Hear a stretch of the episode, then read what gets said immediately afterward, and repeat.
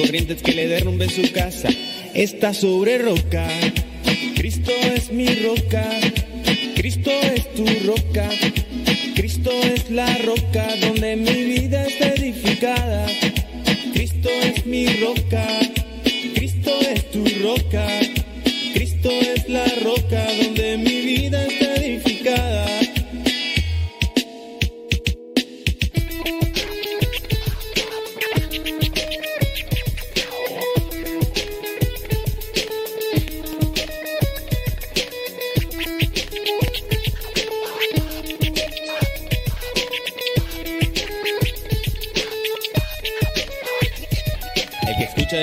Mis palabras, dice Cristo, es un hombre inteligente. No construye su vida en arena, construye solo sobre roca. El que, el que- escucha y practica mis palabras, dice Cristo, es un hombre inteligente. No construye su vida en arena, construye solo sobre roca. Cristo es mi roca, Cristo es tu roca, Cristo es la roca donde mi vida está edificada. Cristo es mi roca, Cristo es la roca donde mi vida está edificada. Escucha sus palabras como hombre inteligente, construyen la roca con buena simiente. La arena en tu vida es lo falso, fracaso. Tienes que luchar, tienes que luchar. Vida nueva, Cristo tu roca te dará. Si sientes tristeza, temor, debilidad, con Cristo tu roca ten gozo, fortaleza y paz. Cristo es mi roca, Cristo es tu roca, Cristo es la roca donde mi vida está edificada. Cristo es mi roca, Cristo es tu roca.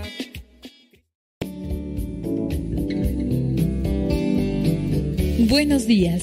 Iniciamos nuestra jornada poniéndonos en manos de nuestro Creador. Pedimos su gracia para enfrentar como hijos suyos cada reto que la vida nos presente, acompañados de María, la dulce Madre que nos invita a proclamar las grandezas del Señor. Camina con nosotros en radiocepa.com, emisora católica de los misioneros servidores de la palabra.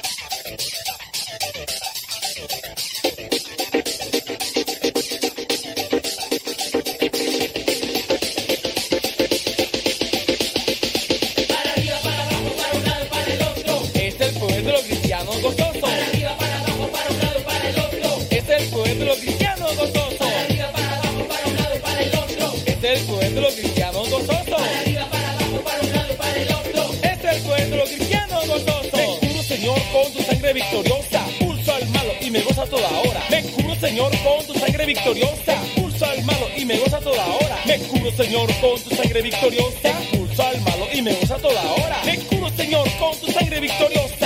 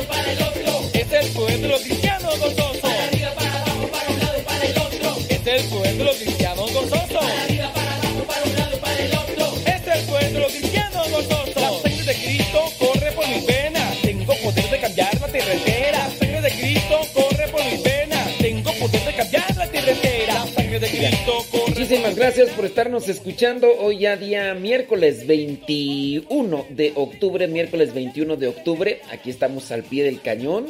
Tenemos el santoral, creo que estos días no lo pasados no lo hemos dicho por alguna y otra razón. Se nos ha chispado, pero muchísimas gracias. Oiga, volvemos nuevamente al tema y es que ya estamos cercanos a este día 31 en el de en el que algunas personas festejan festejan o participan de eso de- del, del, Halloween.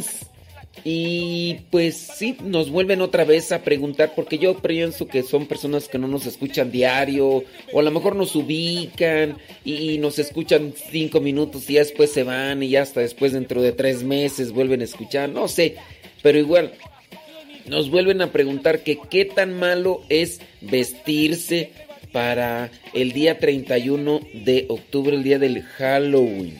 Que qué tan malo, que si es pecado. Y pues son cosas de las que ya hemos hablado. Vamos nuevamente a comentarlo un poquito. A ver, a ver si escuchan la- las personas. Miren, ¿qué celebra, qué se celebra o qué festejan el 31? ¿Cómo se le dice? Día de las Brujas. De ahí viene Halloween. Sí, la palabra quizá a lo mejor viene de All Hallows Eve, donde es la víspera de todos los santos, sí. Pero, a ver, nada más así, ubicarte, tener un sentido así, si, si, si nosotros nos ubicamos bien, bien, bien. A ver, Víspera de todos los santos. ¿Por qué? Porque el primero de noviembre la iglesia tiene presente a todos los santos. A, San Martín de Porres, a San Isidro. No. ¿A quién llama la iglesia santo? Voy a dejarte esa pregunta ahí, no te la voy a responder ahorita, la voy a dejar ahí para que te cuestiones. ¿A quién llama la iglesia santo? Y al final voy a mencionar sobre esta cuestión y voy a ampliarlo un poquito. Solamente quiero ver tus comentarios, igual tú también nos puedes hacer ahí tu, tu comentario, ahí a través del Facebook, es donde estamos este, ahorita por ahí. También les invito para que le den compartir. A veces a mí me deja ahí como que consternado un tanto porque fíjense que de repente están ahí conectados, pues una cantidad, ¿no? Pongámosle 100. Están conectados 100. ¿Y cuántos le dieron compartir a la, a la transmisión? Pues nomás le dieron compartir 10. Digo, ¿por qué no le dan compartir? ¿Qué les cuesta? Digo, si, si la transmisión les está sirviendo y les está ayudando y les da una orientación como tal, pues, ¿por qué no, no, darle compartir? Pues quién sabe por qué no se le da compartir. Pero ahí lo dejamos. A ver, entonces, la pregunta preguntona es, ¿a quién considera santo la Iglesia Católica? La Iglesia, ¿quién considera santo? Ahí es lo que vamos a dejar el cuestionamiento para que ustedes puedan tener ahí presente eso. Déjame ver. Mira, ahí están este unas cuantas personas conectadas. Vamos a ver. Mira, hasta el momento, fíjate cómo está el asunto. Nos, hay que 150 y tantas personas conectadas. ¿Cuántas le han dado compartir? Solamente 5 tú. Solamente 5. ¿Y por qué no le dan compartir? Eh, sabrá Dios, sabrá Dios.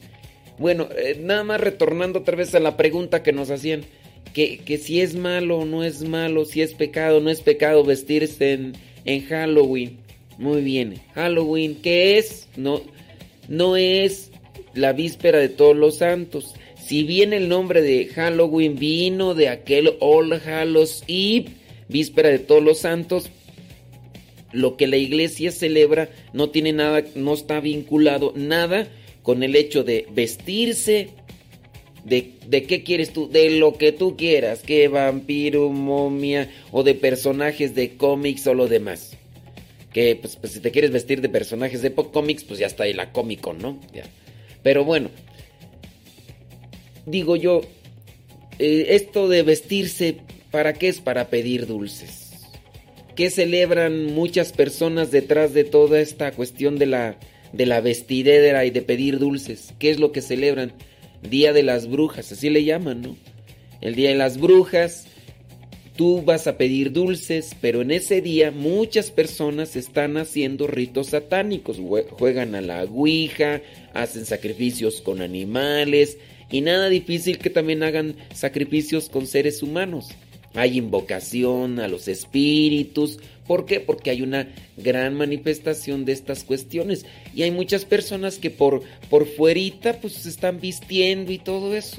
Digo yo. Acuérdate que el pecado es la ofensa a Dios. El pecado también es la ofensa a uno mismo o la ofensa a otra persona que es hijo de Dios. Ese es el pecado. Se peca con el pensamiento, se peca con las palabras, se peca con las acciones. Ahora, cuando tú te vistes, cuando tú te vistes de qué, de, bruja, pues si te fijas ya no hay necesidad que te vistas, ya nomás fíjate en el espejo, o sea, ¿para qué andar ahí utilizando? No, no, o sea, ya, ya con eso. Digo, pero ¿para qué, ¿para qué unirse a una cuestión de pedir dulces? O sea, estás muy necesitado de dulces. No te ves esas mendigas lonjotas que tienes. Y todavía andas queriendo tragar más dulces. Digo, ¿cuál es la intención pues de vestirse? Ir a pedir... ¿Tan necesitados están de tragar dulces? O, o, solamente es el argüende de andar entre la gente, andar por aquí, por allá. ¿Cuál es pues el sentido? A ver, díganme, ¿cuál es el sentido ustedes de vestir a sus chiquillos de lo que ustedes quieran para pedir dulces? ¿Ustedes quieren que sus niños se les piquen malos dientes? Díganme nomás, convénzame, ¿cuál es una situación clara que te digas, es que hay necesidad de vestirlos? A ver, platiquen. Decidí ya seguirte Jesús, decidí ya seguirte Jesús, pues tú me has cambiado la ruta, decidí ya seguirte, decidí ya seguirte Jesús, decidí ya estar junto a ti, decidí proclamar mis hermanos tu palabra. Dime dónde me vas a mandar, dime dónde yo tengo que estar,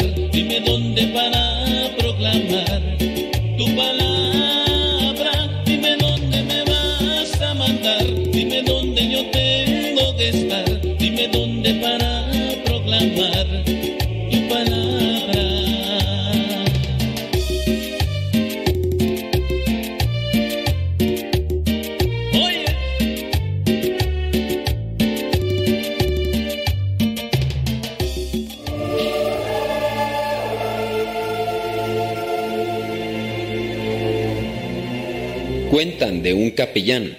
Se aproximó a un herido en medio del fragor de la batalla y le preguntó, ¿Quieres que te lea la Biblia? Primero dame agua, que tengo sed, dijo el herido.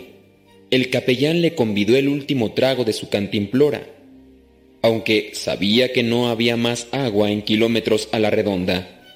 ¿Ya puedo leerte la Biblia? preguntó de nuevo. Primero dame de comer, suplicó el herido. El capellán le dio el último mendrugo de pan que atesoraba en su mochila.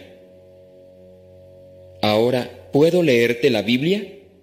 Tengo frío, dijo el herido, y el hombre de Dios se despojó de su abrigo, pese al frío que calaba, y cubrió al herido. ¿Ahora sí puedo leerte la Biblia? dijo el capellán. Sí, contestó el herido. Habla de ese Dios que te hizo darme tu última agua, tu último mendrugo de pan y tu único abrigo. Quiero conocerlo. Para dar a conocer a Dios no se necesita solamente conocer la Biblia, sino vivir de la forma que Jesús nos enseñó. Debemos vivir como vivió Cristo, para atesorar un tesoro en el cielo y reunirnos con nuestro Creador, en quien hemos creído. Como dice San Pablo, una fe sin obras es una fe muerta.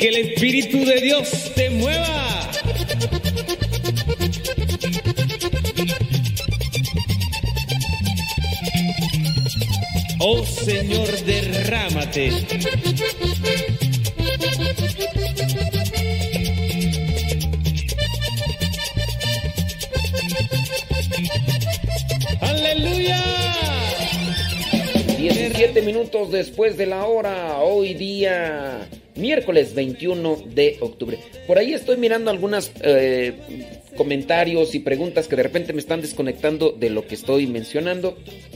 Por ejemplo, eso dice que de las ánimas en pena no se tiene comprobado y no es algo, no es doctrina de la iglesia que las ánimas anden en pena. Yo no sé, eh, ciertamente por ahí suenan voces y dicen que las ánimas en pena. O sea, se dice que de las almas de los difuntos andan por ahí asustándote, jalándote las patas o de repente se aparecen y que te dijeron y que aquí, que allá. Miren, no es doctrina de la iglesia. Y si bien alguna persona podría decir se me apareció fulano, sutano, mangano, habría que analizar en qué circunstancias se apareció. Pero ciertamente, si dicen, aquí está el alma en pena de una niña, a ver, díganme, ¿creen ustedes que una, por ejemplo, una niña cometió un pecado tan grave para que tenga que andar en pena? Ahorita está viral ese video, ¿no? De, de las chiquillas esas ahí en el cumpleaños de tres años que se agarraron y se deschongaron. Pero ese es inconsciente. los niños dentro, lo que es ese impulso y ese deseo y todo eso, eso es inconsciente. No lo hicieron con esa malicia, aunque se vea la niña, la hermana más grande ahí como que, como lo hizo con intención. Pero no es algo consciente. ¿Ustedes creen que una, una niña va a andar en pena porque anda purgando sus pecados? cuando todavía siendo niños y adolescentes no se tiene conciencia si realmente lo que es el pecado. No se tiene conciencia. ¿Ustedes creen que va a andar en pena un alma? Ahora, en el caso de personas mayores que se hacen las cosas con alevosía y ventaja y de, de cierta manera conscientes, ustedes, miren, ni, es, ni esas personas que han cometido actos atroces, ni esas personas ni sus almas andan en pena. Por ejemplo, Hitler, que mandó matar una cantidad grandísima de judíos, pues Hitler no se le ha parecido ahí a las personas y no las anda asustando por aquí por allá. Entonces, eso de las almas en pena se debe tener mucho cuidado, porque algunos de los que se dedican al pues a la profundización de esto, no podemos ir de estudiosos, pero sí la profundización de estos, llegan a decir que esos son sin duda eh, demonios. Son demonios, son los achichincles de Satanás, son los achichincles de Lucifer. Satanás, Lucifer, Belcebú, el diablo, en sí vienen a ser uno, que es el príncipe de las tinieblas. Y pues obviamente tienen a sus, a sus servidores, a sus achichincles, a los cuales se les da el nombre de demonio. Esos son demonios, son servidores de uno y otro. Dicen los que se dedican a profundizar más sobre esta cuestión que hay infinidad de demonios, unos más inteligentes que otros, unos más tarugos que otros, pero al final de cuentas por ahí andan. Y de repente que se te aparezca por ahí un alguien que aparentemente se murió, digo, no, no, no aparentemente, se murió, pero aparentemente la persona o el espíritu que se te aparece es del alma, pues habría que analizar en qué circunstancias se aparece. Sí habría que analizar, porque si es para asustarte y te dejo ahí, pues más bien es un demonio. recuerda que los demonios andan entre nosotros, nada más que no los vemos. Tenemos una lucha espiritual, sí, y no, no los vemos. La misma carta a los Efesios habla sobre esta lucha espiritual, por eso hay que cubrirse con la coraza, hay que tener la palabra, la oración siempre eh, lista, ya preparada, porque no sabemos, es algo que no, no, no alcanzamos ver. Y, qué bueno, porque si miramos lo que nos rodea espiritualmente, nos daría chorro, diarrea, cuata, si lo miráramos, pero no lo miramos, bendito sea Dios. Si no, mm, esas longísimas que tiene, mira, así se van por la diarrea que te daría si miraras el mundo espiritual. Qué bueno que no lo vemos. Qué bueno que no lo vemos. Pero sí, de que hay demonios y aquí y allá hay lugares donde se centran más la presencia de estos demonios que no son omnipresentes, son únicos, son espíritus y se hacen presentes en lugares donde los invocan y como nos están rodeando, pues obviamente conocen nuestras vidas. Nada difícil que uno de estos demonios te empiece a hablar con el tono de voz de aquel ser querido que, se, que se adelantó o que te empieza a decir cosas que solamente aquel ser querido que se te fue conocía, pues está a nuestro alrededor. Los demonios, pues ni en la iglesia pueden detenerse porque hasta en la iglesia se meten. Sí, en la iglesia, en la estructura, el templo, la parroquia, capilla, templo, lo que tú le llames, ahí se meten. O sea, uno podría decir, no, hombre, aquí, eh, aquí se detienen. No, hasta ahí mismo se meten, hombre, también. Esos no tienen una restricción porque a, final de cuentas, ¿quién es el que gobierna en este mundo? El príncipe de las tinieblas. ¿Y ellos a quién sirven? Al príncipe de las tinieblas. Si bien hay lugares, por ejemplo, donde está el Santísimo, pero aún así hay personas que han tenido cierto tipo de experiencias con demonios que se acercan donde está la exposición del Santísimo. Entonces, no tengan... Eh, esto de las ánimas en pena, eso no está como tal dentro de la doctrina. Si bien hay demonios disfrazados de tus seres queridos por ahí que se andan apareciendo y pues te están llevando. Dentro de lo que es la historia de los santos, eh, los santos en algún momento se han aparecido, incluso en el momento de la muerte o después de la muerte, se han aparecido, sí, pero cuando se han aparecido, incluso ni miedo provocan, se han aparecido en un ambiente de, de paz que incluso han transmitido un mensaje necesario para ese momento o para esa persona y fue en una solamente en una ocasión única, no es de que andan a cada rato de lo ando llamando y lo, ando invocando y si aparece, ¿no? En la historia de los santos se ha reflejado por ahí que en algún momento han tenido una presencia, pero en el momento en el que se da la presencia única, que se ha dado como tal, no es de que se estén apareciendo cada rato, eh, el ambiente que les envuelve es de paz, e incluso incluso perdieron la noción de que la persona que se había aparecido, que se había manifestado, estaba muerta y la vieron tan real y sintieron paz y todo eso, pues algunas cosas permitirá Dios, pero así como que, que tú digas que anda en pena y que, que te anda ahí correteando, algunas veces dice la persona, se murió fulano de tal, ¿no? Y, se murió fulano de tal y en la casa dicen que ahí se aparece, pues habría que analizar muy bien realmente quién es el que se aparece, porque si el demonio tomó la apariencia o está queriendo tomar cierto tipo de cosas que se parecen a fulano de tal que ya se murió y todo eso, pues también habría que ver cierto tipo de situaciones espirituales. Solamente para remarcar a estas personas que de repente con este tema del Halloween me están ahí preguntando, pero ya hasta nos fuimos de más de edad. 24 minutos después. Déjame ir con el santoral tú y ahorita seguimos hablando. Oye, tenemos una pregunta tenemos una pregunta ahí. ¿A quién considera santos la Iglesia Católica? La Iglesia Católica, ¿a quién considera santos? No me vais a decir nombres.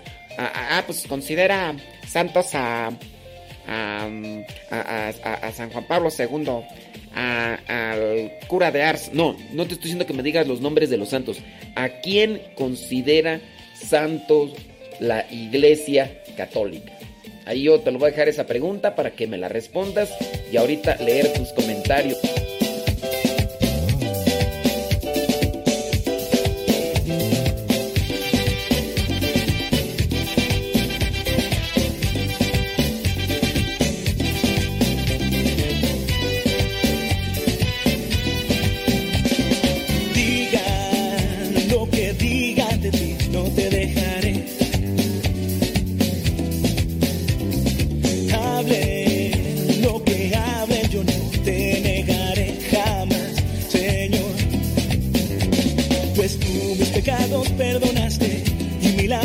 Cambiaste en baile.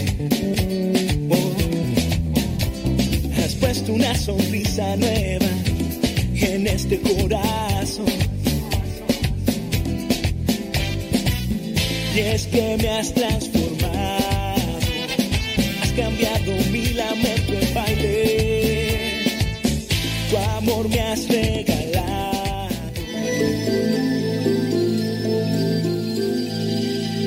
Una vez un amigo me contaba que había visto muchos matrimonios deshechos por muchas razones.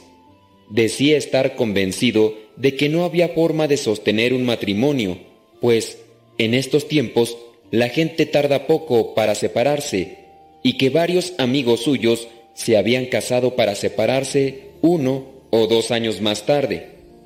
Me preguntó mi opinión y yo le contesté que sí, efectivamente, había muchas separaciones, pero que conocía parejas de ancianos con 40, 50 o 60 años de matrimonio, y que era en ellos en quienes me fijaba y en quienes me inspiraba para creer que sí se puede ser feliz en esta vida.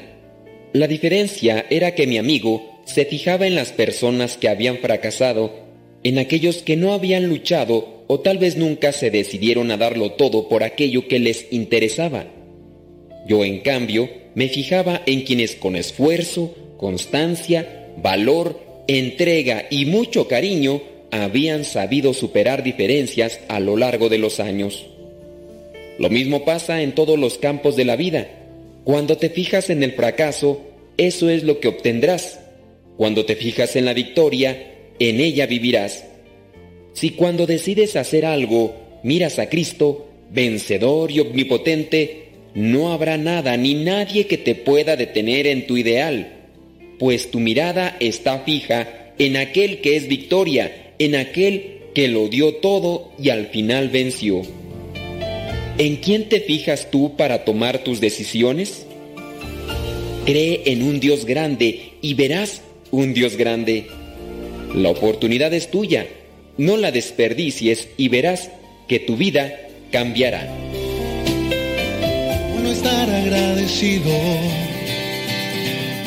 por todo lo que he recibido.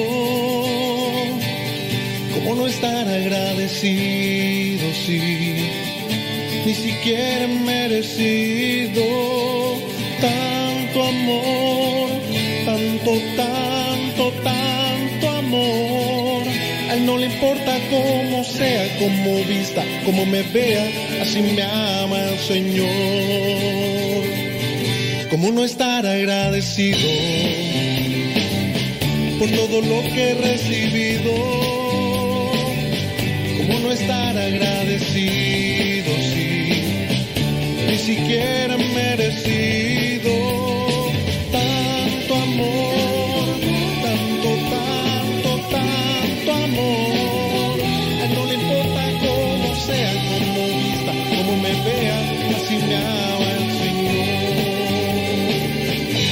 esfuerzos se han rendido, una batalla la he perdido. Tú me confortas con tu abrigo,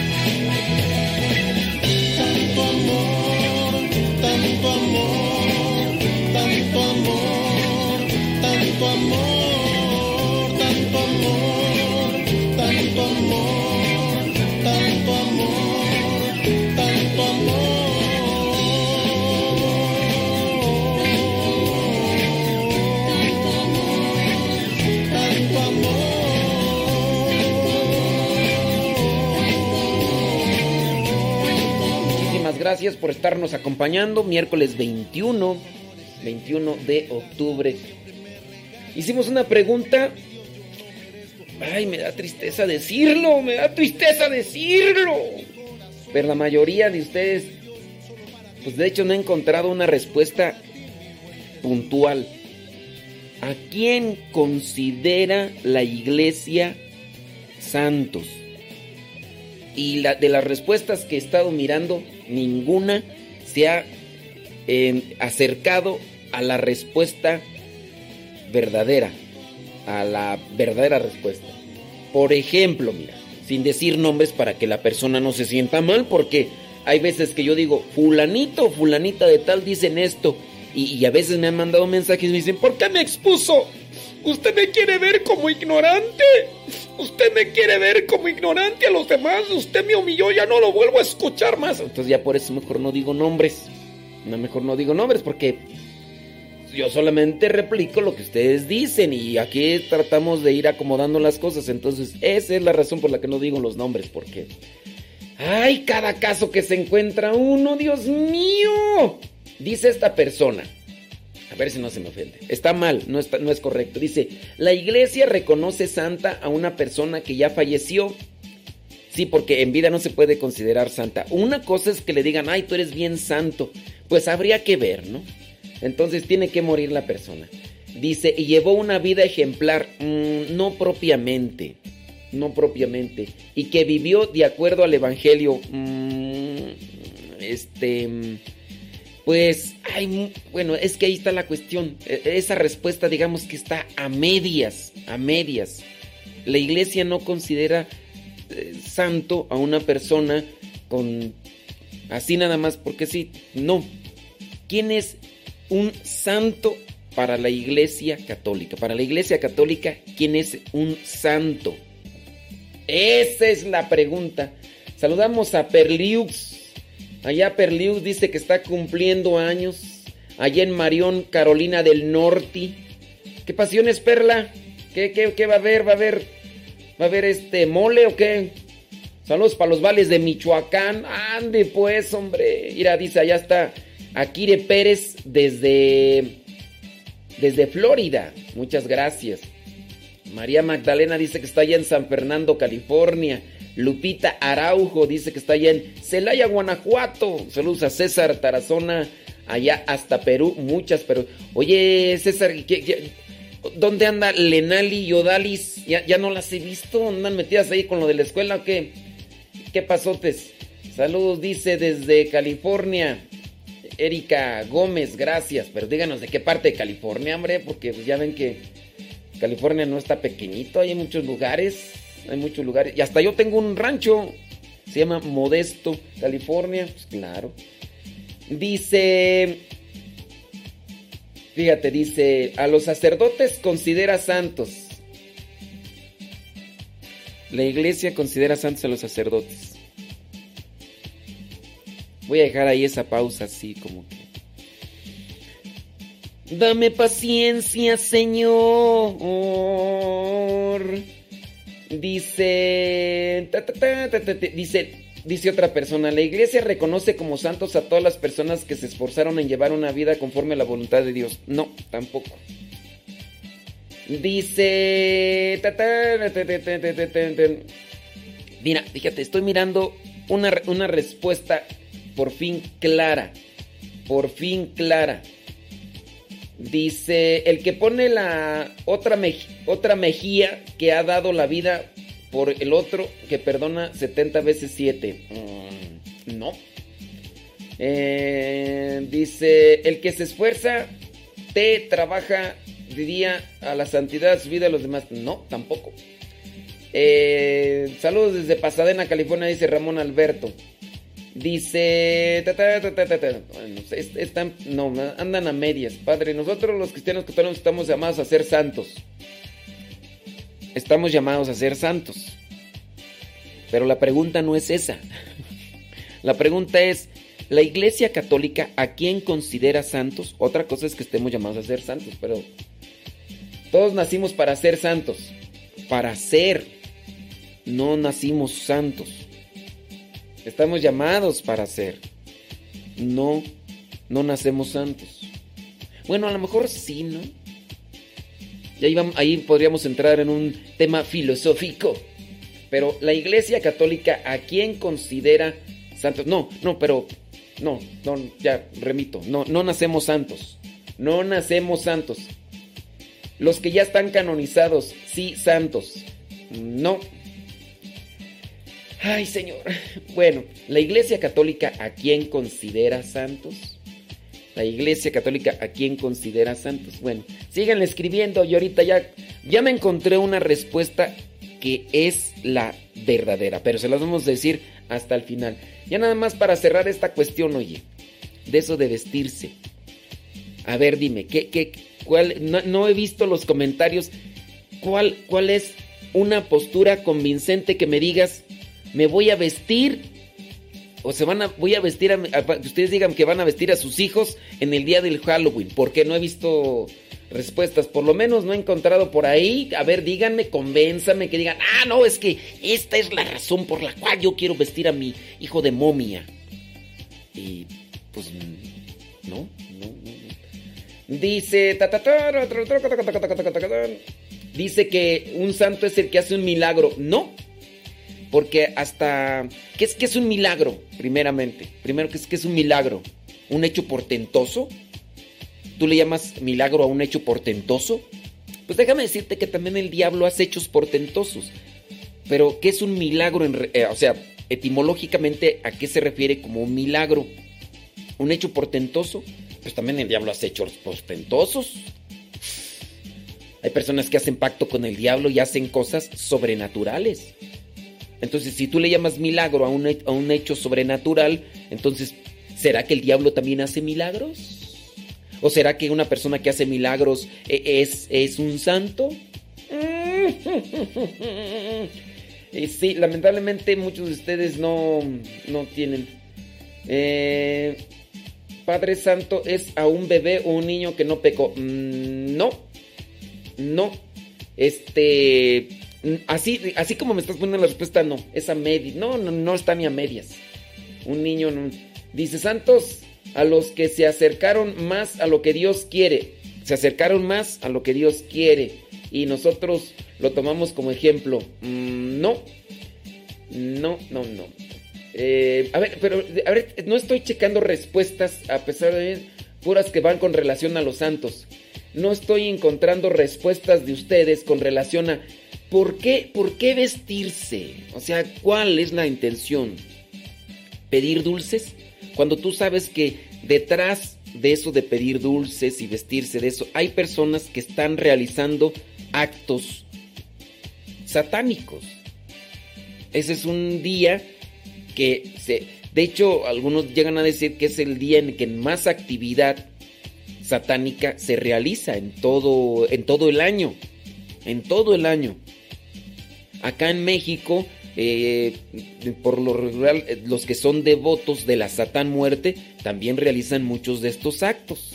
Pero no se puede comparar Estados Unidos a México, teniendo presente que en, en Estados Unidos hay más personas que en México. Y que incluso más personas que se apegan a estas costumbres de los Halloweens. Entonces, Coméntame, dime, ¿cuál es tu... ¿Por, qué? Por, qué? ¿Por qué vestirse? ¿Y para qué? O sea, una, algo convincente. Que tú digas esto, digas, ah, no. Si es por eso, órale. No, no, e, échale ganas, qué bueno, eh, ánimo. A ver, platícame, ¿por qué vestir a la gente? ¿Por qué vestirse en el Halloween?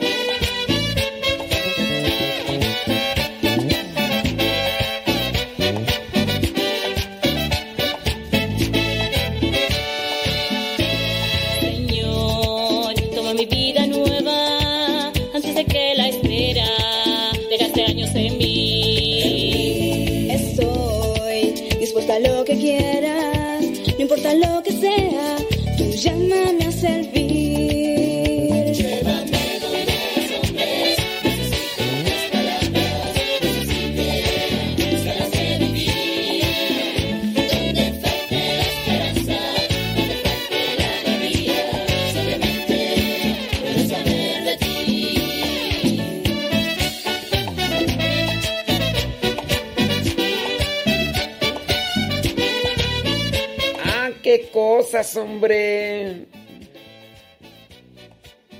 Saludos, Violet Anita dice que es del Estado de México. En el Estado de México nací. Yo, saludos desde San José, California, dice Nancy Barreto. Fíjense que muchos de ustedes, la mayoría, un 99%, están diciendo cosas que medio se acercan, pero no. Eh, mira, acá una persona acaba de poner ya una respuesta clara y sin duda propia para lo que es lo, de los, los, santos. Nada más que no digo su nombre porque ya ves que hay por ahí un montón de copiones y copionas que inmediatamente digo, fulano de tal puso la respuesta correcta y luego, luego se van y hacen copiadero y hacen solamente una réplica, ya ves ni le entienden. Ya ves, de todo hay en la viña del Señor. Pues la neta del planeta así, así pasa cuando sucede. Pues sí. Dice, Santo es el que acepta el mensaje de Cristo. Mm, no, bueno, es que no, es que no es, no es la respuesta propia. no es la respuesta propia. Eh, bueno, ya miré un montón de. Ya miré un montón de respuestas con relación a esto de, de los santos. Dice. A personas que consiguieron. Dice. La iglesia considera santos a las personas que siguieron los diez mandamientos, hacen el bien y ayudan. Mm, no, no así. Un santo es aquel que en vida luchó por llevar una vida lo más cercano a la vida de Jesús. Mm, tampoco. Tampoco. O sea, mm, la iglesia le llama santos a todos los que han muerto en gracia de Dios. Mm, pues fíjate que tampoco. La iglesia conoce, dice, la iglesia reconoce santos a las personas que murieron torturados y que nunca renunciaron a su fe. Mm, tampoco. Eh, se dice santo porque hacen el bien, son muy bondadosos, compartidos y que ayudan sin esperar nada a cambio. Mm, no, son respuestas a medias. ¿eh? Son respuestas a medias, criatura. Pues, señor, a ver acá en el, en el Facebook a ver quién está. Por cierto, que dice que pronto va a haber mole. ¿Dónde? ¿Dónde?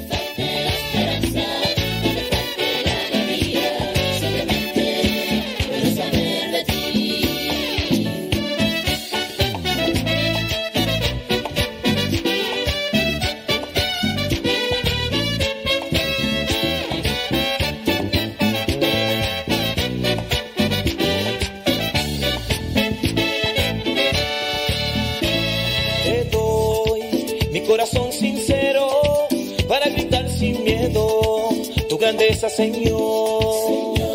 Tendré mis manos sin cansancio,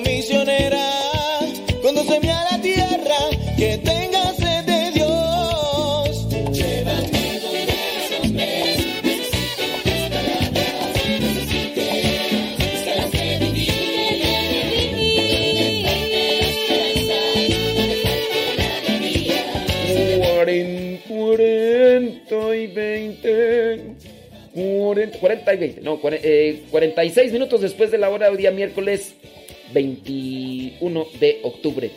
Entonces, déjame checar a ver si alguien me puso algo así convincente para esta cuestión de. mm, de la. de, de- lo de vestirse. Dice, sus hijos van a una escuela católica y ahí siempre se celebra el día del Halloween. ¡Viva México! Esos son mis católicos, apostólicos y remonos, bárbaros.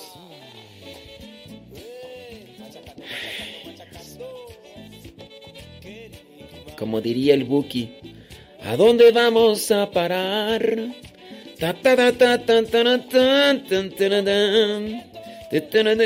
Como dirían los Abson.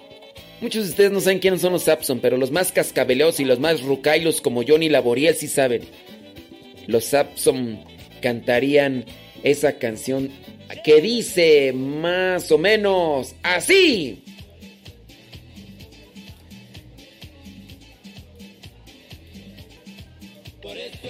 Estamos como estamos, por eso nunca progresamos, por eso estamos como estamos y todos desde con los pies. Que la católica.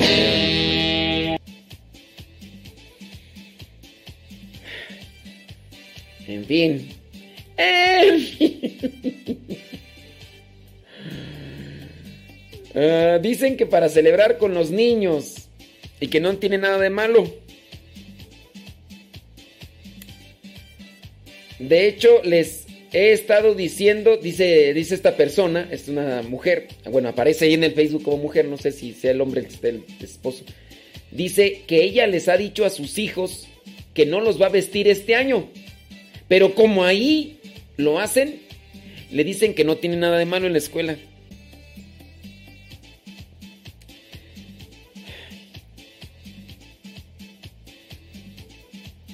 ¿Qué decimos tú? Que no, no tiene nada de malo vestir a los niños de brujas, de vampiros en Halloween. Bueno, es que si, si, la, si la persona no, no cree en Cristo, si la persona no cree en la palabra de Dios, si la persona no cree que haya o que exista la presencia del mal, si la persona no cree ni en el diablo, pues dirá que esto no es malo. O sea, dirá que no...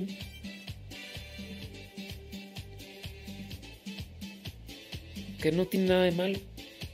Así como hay personas que, que pueden ir... Mira, por ejemplo, a ver, yo te lo voy a poner en un contexto muy actual. Yo no sé qué tipo de cristiano tú seas, pero tú sabes, bien, tú sabes muy bien que el cristiano debe de valorar la vida, defender la vida.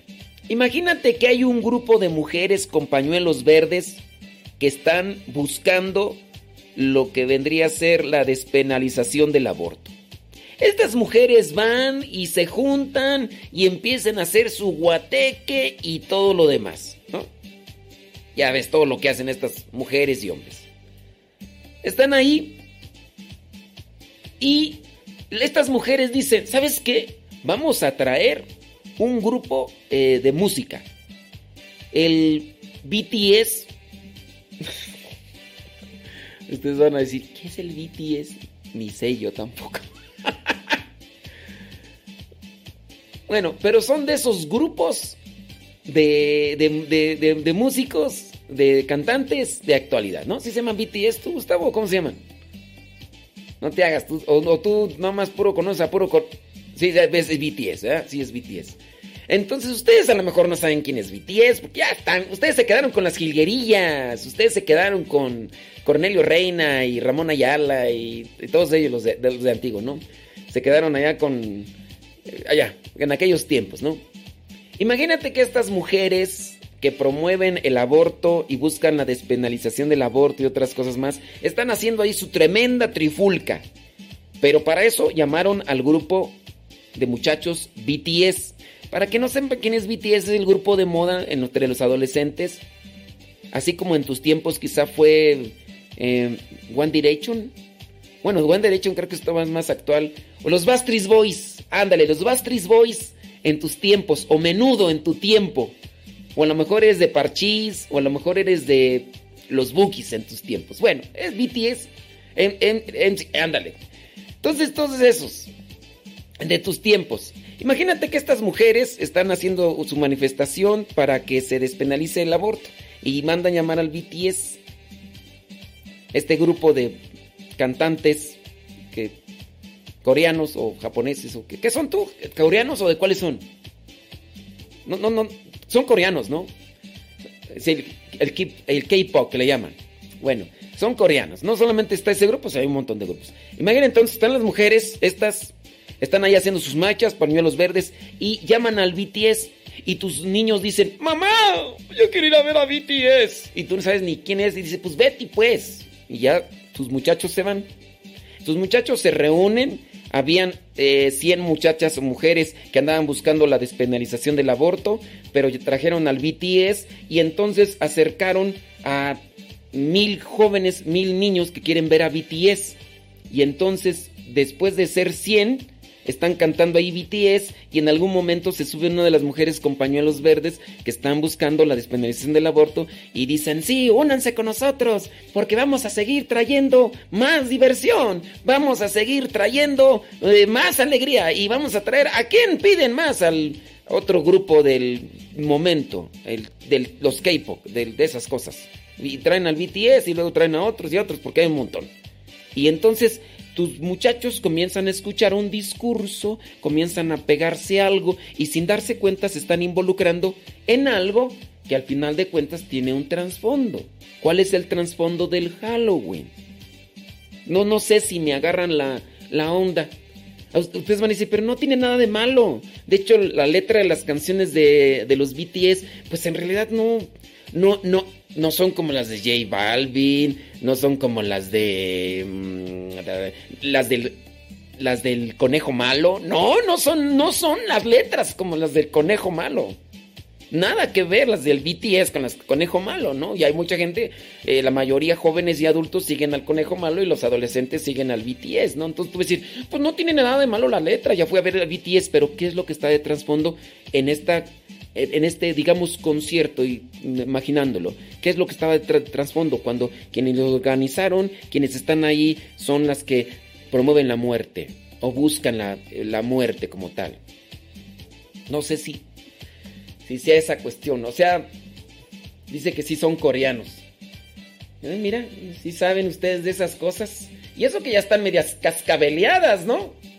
Ya están cascabeleadas y media y demás. Bueno, en fin, uno a veces comparte reflexiones y uno quiere orientar por lo que vendría a ser lo más correcto y lo propio, pero si ustedes dicen, no tiene nada de malo, yo voy a mandar, pues haga lo que quiera, pues yo digo, pues cada quien hace con su vida un papalote y ustedes hacen con sus hijos lo que ustedes quieren. Yo trato de aquí de acomodar una idea, una orientación, algo que pueda ayudar en la vida y pienso yo que lo que digo es um, desde una perspectiva cristiana. Tú determinas qué haces o qué no haces con tus hijos. ¿Quiénes son los santos para la iglesia?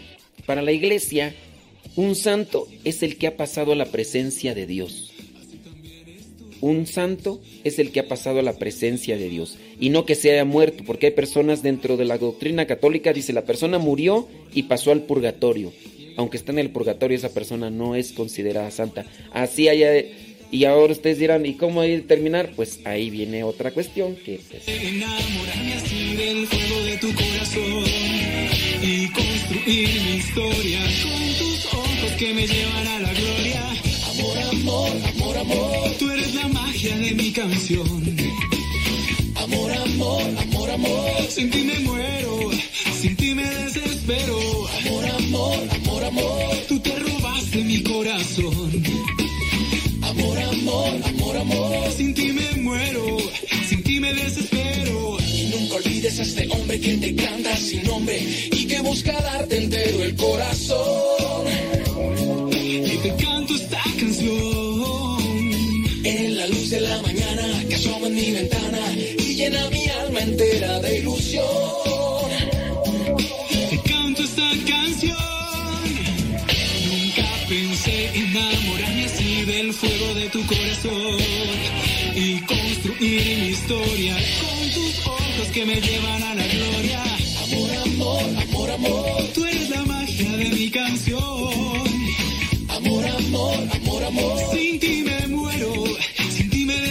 Desespero. Amor, amor, amor, amor, tú te robaste mi corazón. Amor, amor, amor, amor, sin ti me muero, sin ti me desespero.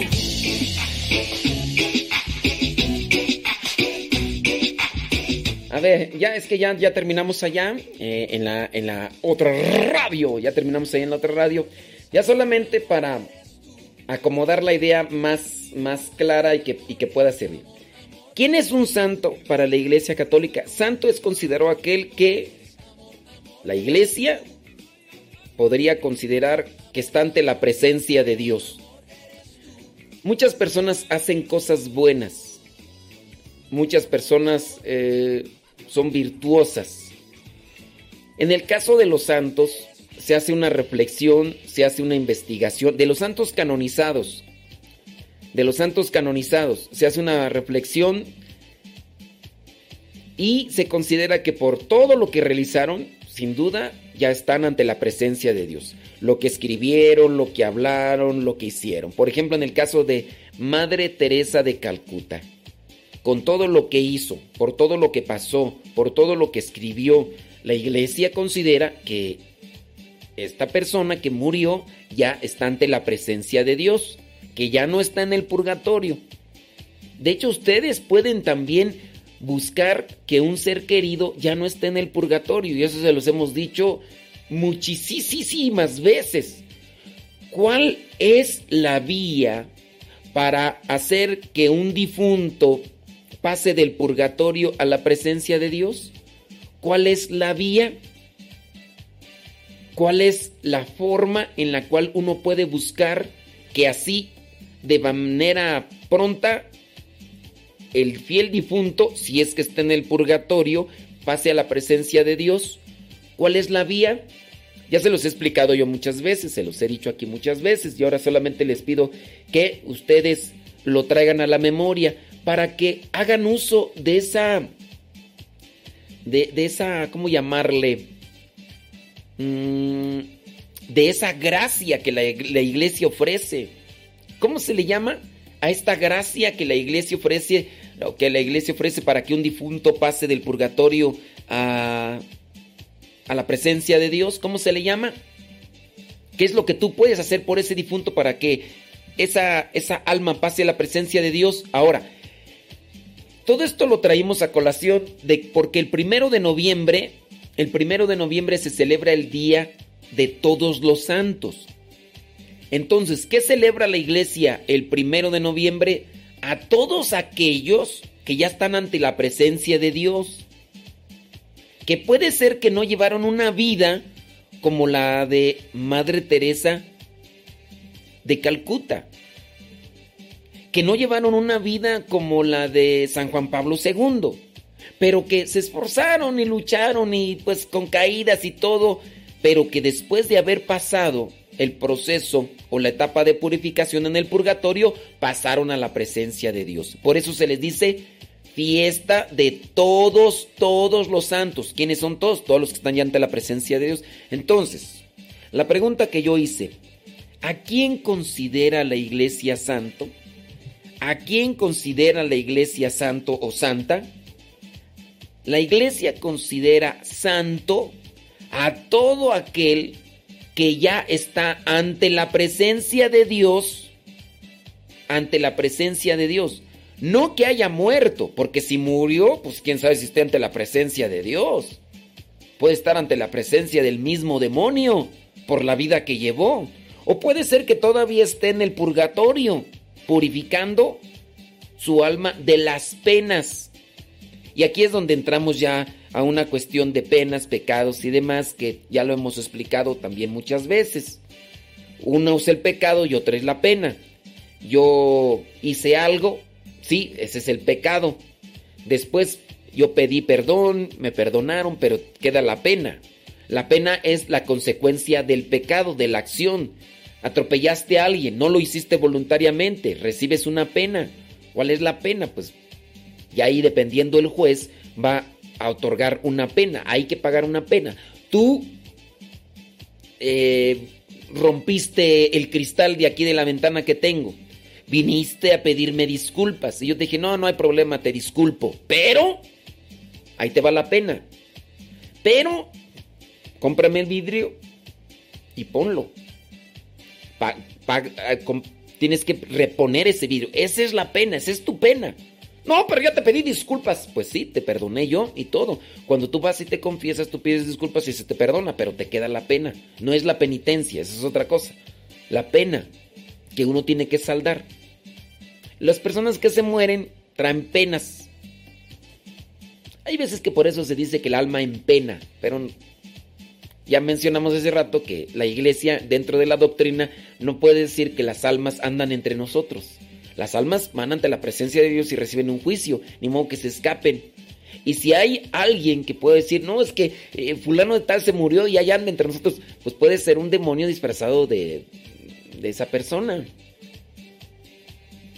De hecho, dicen los que están acercados a las cuestiones estas de, de los espíritus y los demás, que los demonios buscan tomar la apariencia de niños, porque con esa, con esa apariencia tienen más contacto con, los, con las personas y de esa manera incluso los invocan, los llaman, tienen una conexión con ellos. Eso es lo que dicen. Será por eso que muchas veces dicen, en el panteón escuché niños. En el panteón. Bueno, es que repliqué lo que se dice, ¿no? Pero no, no, no hay que decirle panteón, aunque diga panteón municipal, ya se lo, se lo he dicho, porque no va a faltar ahí la persona que, ¡ay, el padre diciendo que no digamos panteón! Y acaba de decir, pues sí, se me chispoteó ahorita, solamente en réplica lo que muchas veces dicen ustedes. ¡Ay, ahora sí justificándose! Pues no, que muy que. Pues sí me equivoqué y qué. Ya, perdónenme. Perdónenme. Pues te vamos a perdonar, pero te va a quedar una pena. Ay, pues qué pena contigo, ¿eh? Que estés así de. Dios mío, santo. Sí, me equivoqué. Ya les dije que no tenemos que decir panteón, pero dije panteón y, y ya. Sí, me equivoqué. Fue un lapsus brutus.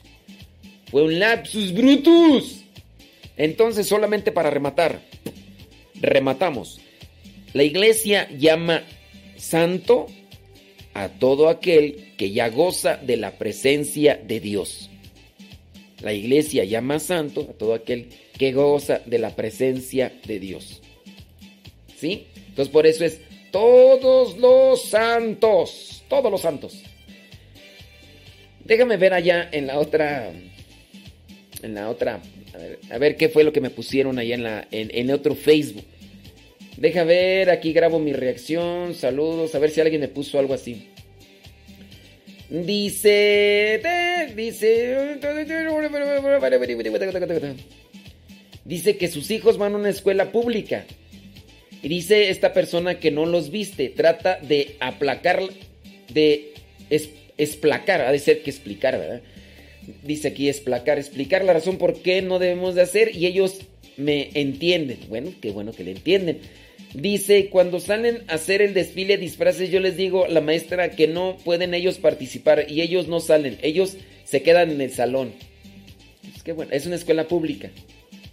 Digo, qué bien, ¿no? Porque eh, acá una persona dice que en una ocasión solamente dejó que su hijo se vistiera de vampiro. Y en la parroquia a la que participan, dice, sirven hace dos años, empezaron a promover que los niños jóvenes, personas adultas se visten de santos. Es que, miren, el, el primero de noviembre se celebra todos los santos, todos los santos. Puede ser que el día primero de noviembre se celebre todos los santos. Y, pero hacer, un énfasis. ¿Quién es un santo? Pues es todo aquel que goza la presencia de Dios. Y sí, hay iglesias que el primero de noviembre hacen, pues, no sé, un, un cierto tipo de actividad donde los niños se visten de santos. Esa es otra cuestión. Acuérdense, la intención y lo que hay de fondo dentro de aquella acción, que es lo que se tiene que purificar. Dice... Bueno.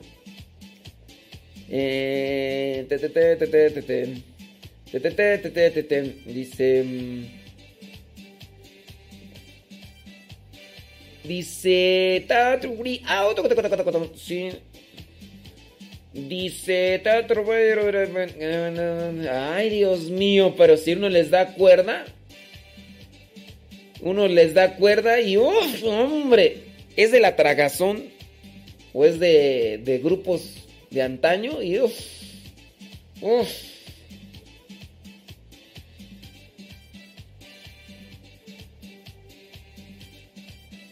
Tan, tan, tan. Estoy mirando comentarios. Estoy mirando comentarios. Dice. Ok, pli, pla, plu, pla. Tan, paran, tantito. Dice. Tu, tu, bueno, creo que no hay malos comentarios hasta a donde alcancé a ver. Muy bien, muy bien. Muy bien, muy bien. Déjame ver por acá. Otro.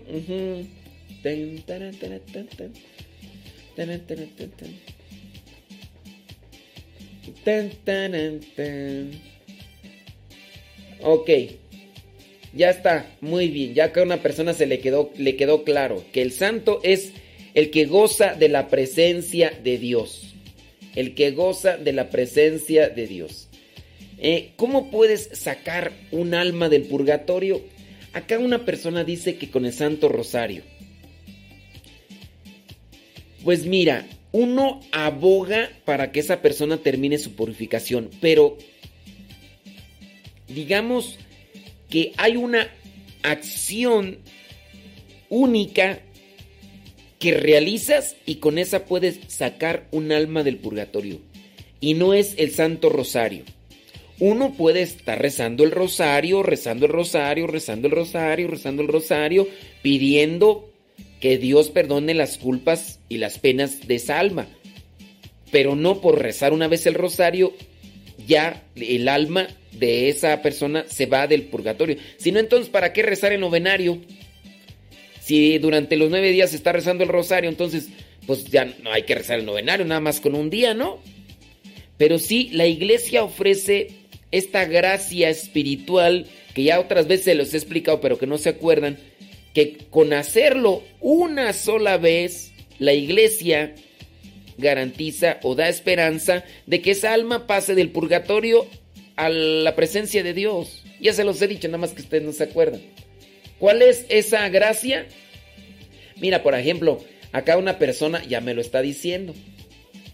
A dos personas, muy bien. Ah, tres personas, cuatro personas. Ah, qué bueno. ¡Ay, felicidades! Congratulations for you. Como son muchas ya las personas que me lo están diciendo, lo voy a decir. Eh, en este caso, ¿cuál es la gracia espiritual que la iglesia ofrece para que el alma del difunto del purgatorio pase a su presencia? Se llama indulgencia plenaria. La iglesia ofrece indulgencia plenaria. La iglesia da esperanza que al realizar aquella acción con la cual se puede ganar la indulgencia plenaria, el alma del difunto pase del purgatorio a la presencia de Dios. Solamente que hay que buscar la indulgencia plenaria, es algo sencillo, muchas veces solamente involucra, eso sí, estar nosotros en gracia, estar confesados. Si estamos confesados, si estamos confesados, puede ser que hagamos una peregrinación, puede ser, digo, dependiendo de la circunstancia, visitar un lugar, rezar por el Papa, rezar el credo y pedir por aquella persona participar de misa y comulgar. Algo sencillo. Ahorita, por ejemplo, en la Basílica de Guadalupe se está ofreciendo indulgencia plenaria hasta octubre del 2021 por los 125 años de la coronación de la Virgen. Aquí en la Basílica de Guadalupe.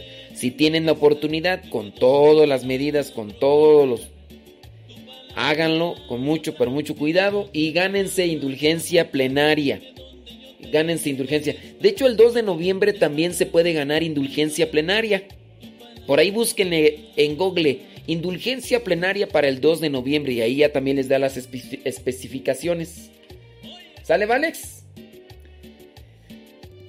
Ándele pues. Bueno, pues ahí está ya, mira. Indulgencia plenaria. Dice que tú... Mm, ok, muy bien. Dice... Eh, ahí no le entiendo a Esther Medina y que me está preguntando. ¿Puede ser más clara, Esther Medina? Es que no le entiendo a tu comentario, a tu pregunta. Es que me está diciendo que No, no le entiendo. No le entiendo todavía. A ver, Esther Medina, por favor, sé más clara y concisa, por favor. Es que no le entiendo. Eh, sí, muy bien. Felicidades y congratulations for you a los que me pusieron ahí a todo esto de la indulgencia plenaria. Felicidades, congratulations for you. Muy bien, muy bien. Saludos, dice eh, Irma Martínez allá en Puebla. Ándele pues, bueno, hay estufas. Ya estufas, bueno, vámonos con... Ahorita regresamos con el santoral y también regresamos con lo que vendría a ser...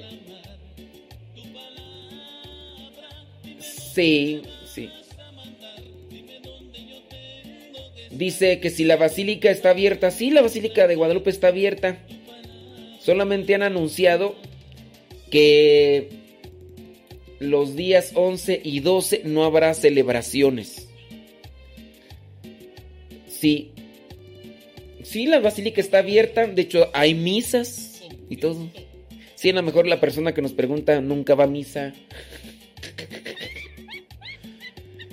Sí. Sí, no, no. Ah, ya sé por qué. No, no, es que tú eres atea. Ya te convirtió tu viejo, atea. Ya te convirtieron, ya te convirtieron, sí, por eso. Sí. La Basílica de Guadalupe está. Solamente ha anunciado que el 11 y el 12 no habrá celebraciones. Es decir, que como que se va a cerrar. No he visto que diga que se va a cerrar, pero sí que no habrá celebraciones ni nada, el 11 y el 12. Ay. Eh...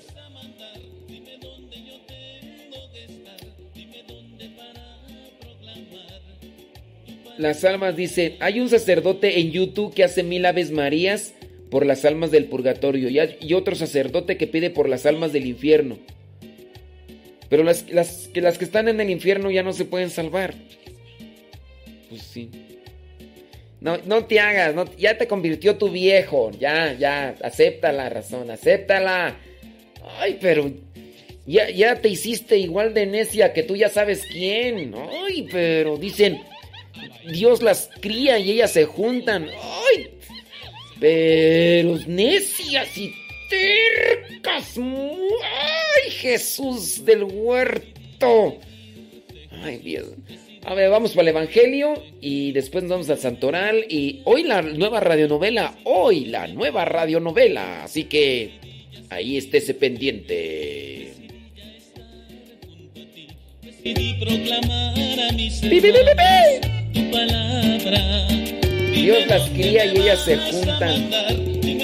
Ya sabes ya sabes, ya. Dime dónde para proclamar tu palabra. Dime dónde me vas a mandar. Dime dónde yo tengo que estar. Dime dónde para proclamar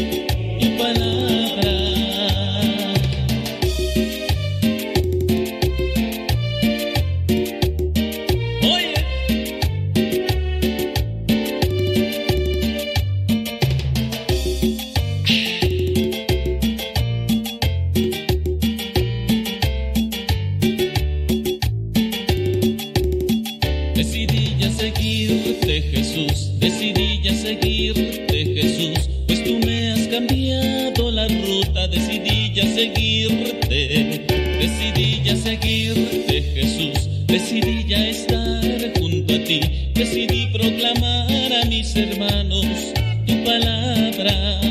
Dime dónde me vas a mandar, dime dónde yo tengo que estar,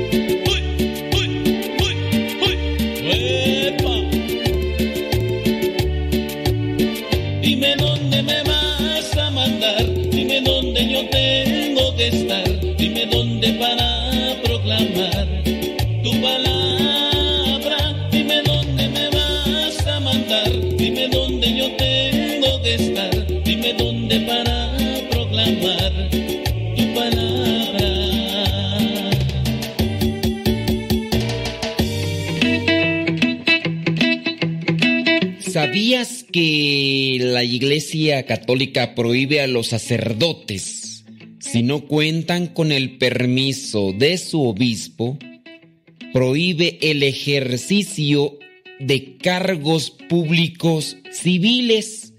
Diputado, senador, gobernador, presidente, fiscal, como le llamen. Pero la Iglesia Católica lo prohíbe. Prohíbe el desempeño de actividades políticas y directivas, ya sea de sindicatos, también prohíbe la administración de bienes y la práctica de la negociación y el comercio. Hay otras actividades teóricamente compatibles con el carácter sacerdotal, aunque en la actual situación de escasez de vocaciones parece más bien raro que un obispo juzgue oportuno distraer fuerzas de la actividad pastoral. Si en su caso saliera por ahí algún sacerdote u obispo que quisiera, en contra de lo que dice la iglesia, ejercer un cargo político, éste tendría que abandonar el ministerio. Sin duda, la gente está más necesitada de guías espirituales que de guías políticos. Porque si hay buenos guías espirituales, habrá también buenas personas que trabajen en cualquier situación de la sociedad.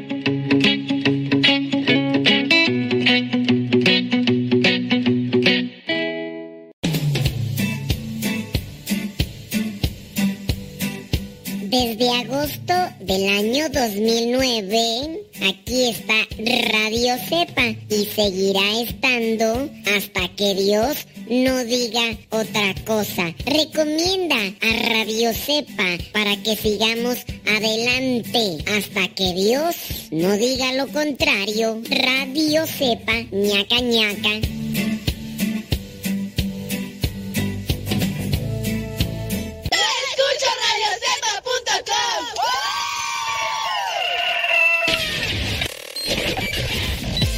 Comparte nuestras publicaciones de Facebook para que más personas conozcan Radio Cepa, una radio que forma e informa.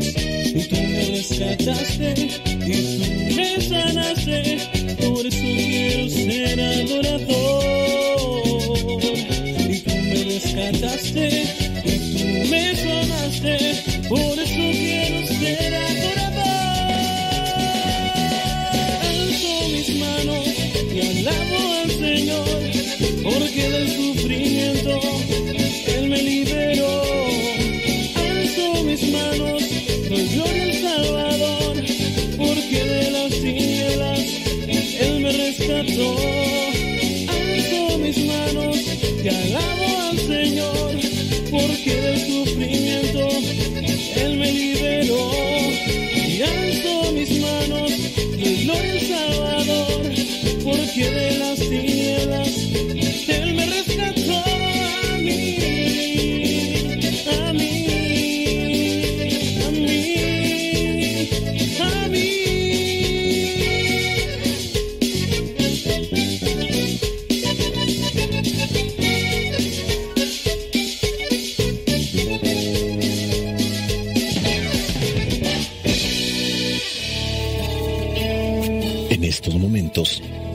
Escuchar la palabra de Dios.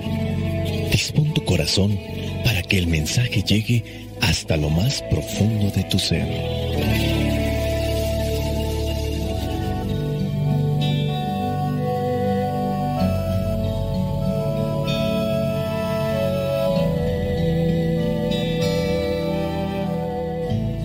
El Evangelio que la iglesia nos presenta para el día de hoy corresponde a Lucas capítulo 12, versículos del 39 al 48. Dice así, y sepan ustedes esto, que si el dueño de una casa supiera a qué hora va a llegar el ladrón, no dejaría que nadie se metiera en su casa a robar.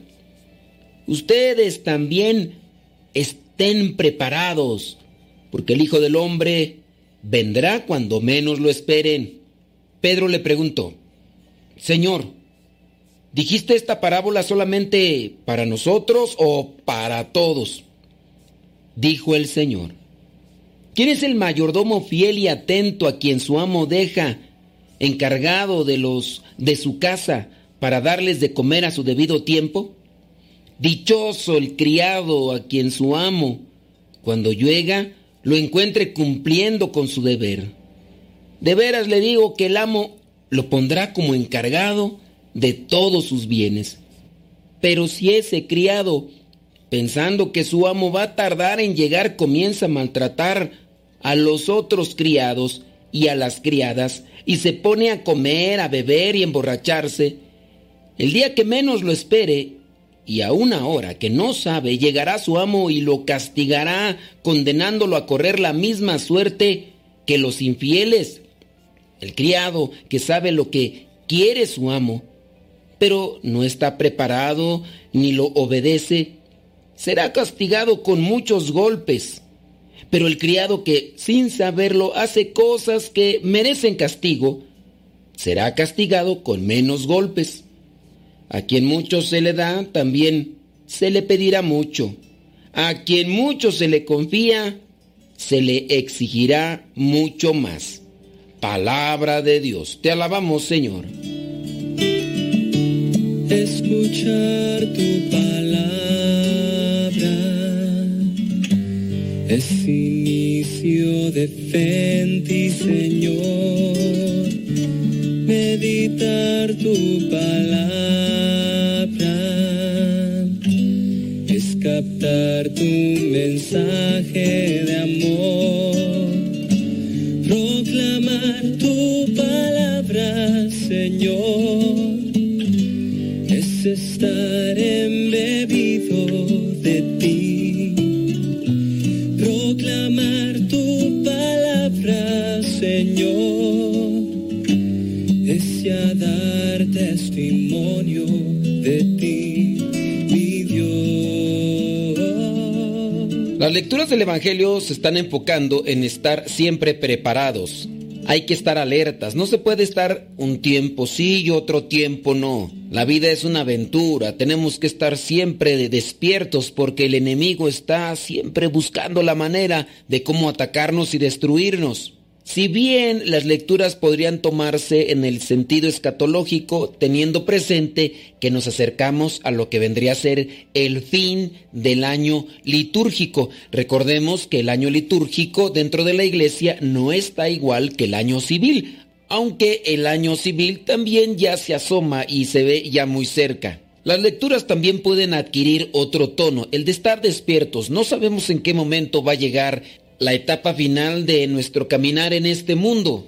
Nadie sabe el día ni la hora, solamente el Hijo de Dios sabe en qué momento llegará a nosotros ese fin, pero hay que estar preparados. El Evangelio comienza colocando esta situación de vida. Hay una casa, está el dueño y sabe a qué horas va a llegar el ladrón. Obviamente no se va a dormir, porque no va a dejar que nadie se meta a su casa para robar lo que tiene. Y aquí es donde colocaríamos la primera pregunta para hacer una reflexión. ¿Nosotros realmente evaluamos lo que somos y lo que tenemos con nosotros? ¿O será en su caso que somos realmente distraídos, que ni siquiera evaluamos lo que valemos ante los ojos de Dios y por eso Ni siquiera muchas veces nos cuidamos en nuestra condición física. No nos preocupamos en hacer ejercicio o tener una alimentación que pudiera ser provechosa para tener una salud equilibrada. No valoramos la vida. Pero sabes, a veces nos ha tocado pasar por esos momentos difíciles. ¿Quién no pasó por una enfermedad o aquella persona que estuvo al borde de la muerte porque se expuso contaminando su organismo con bebidas o con sustancias tóxicas y que al verse al borde de la muerte y experimentar esos momentos que estarían ya prácticamente cercanos para dar un brinco al otro mundo, la persona pudo reflexionar y valorar realmente lo que es la vida, lo que tiene en sus manos y lo que tiene a su alrededor. Hay personas, por ejemplo, que están casadas y tampoco saben valorar a su familia. A lo mejor pueden decir sí, es la familia, pero algunos esposos maltratan a la esposa.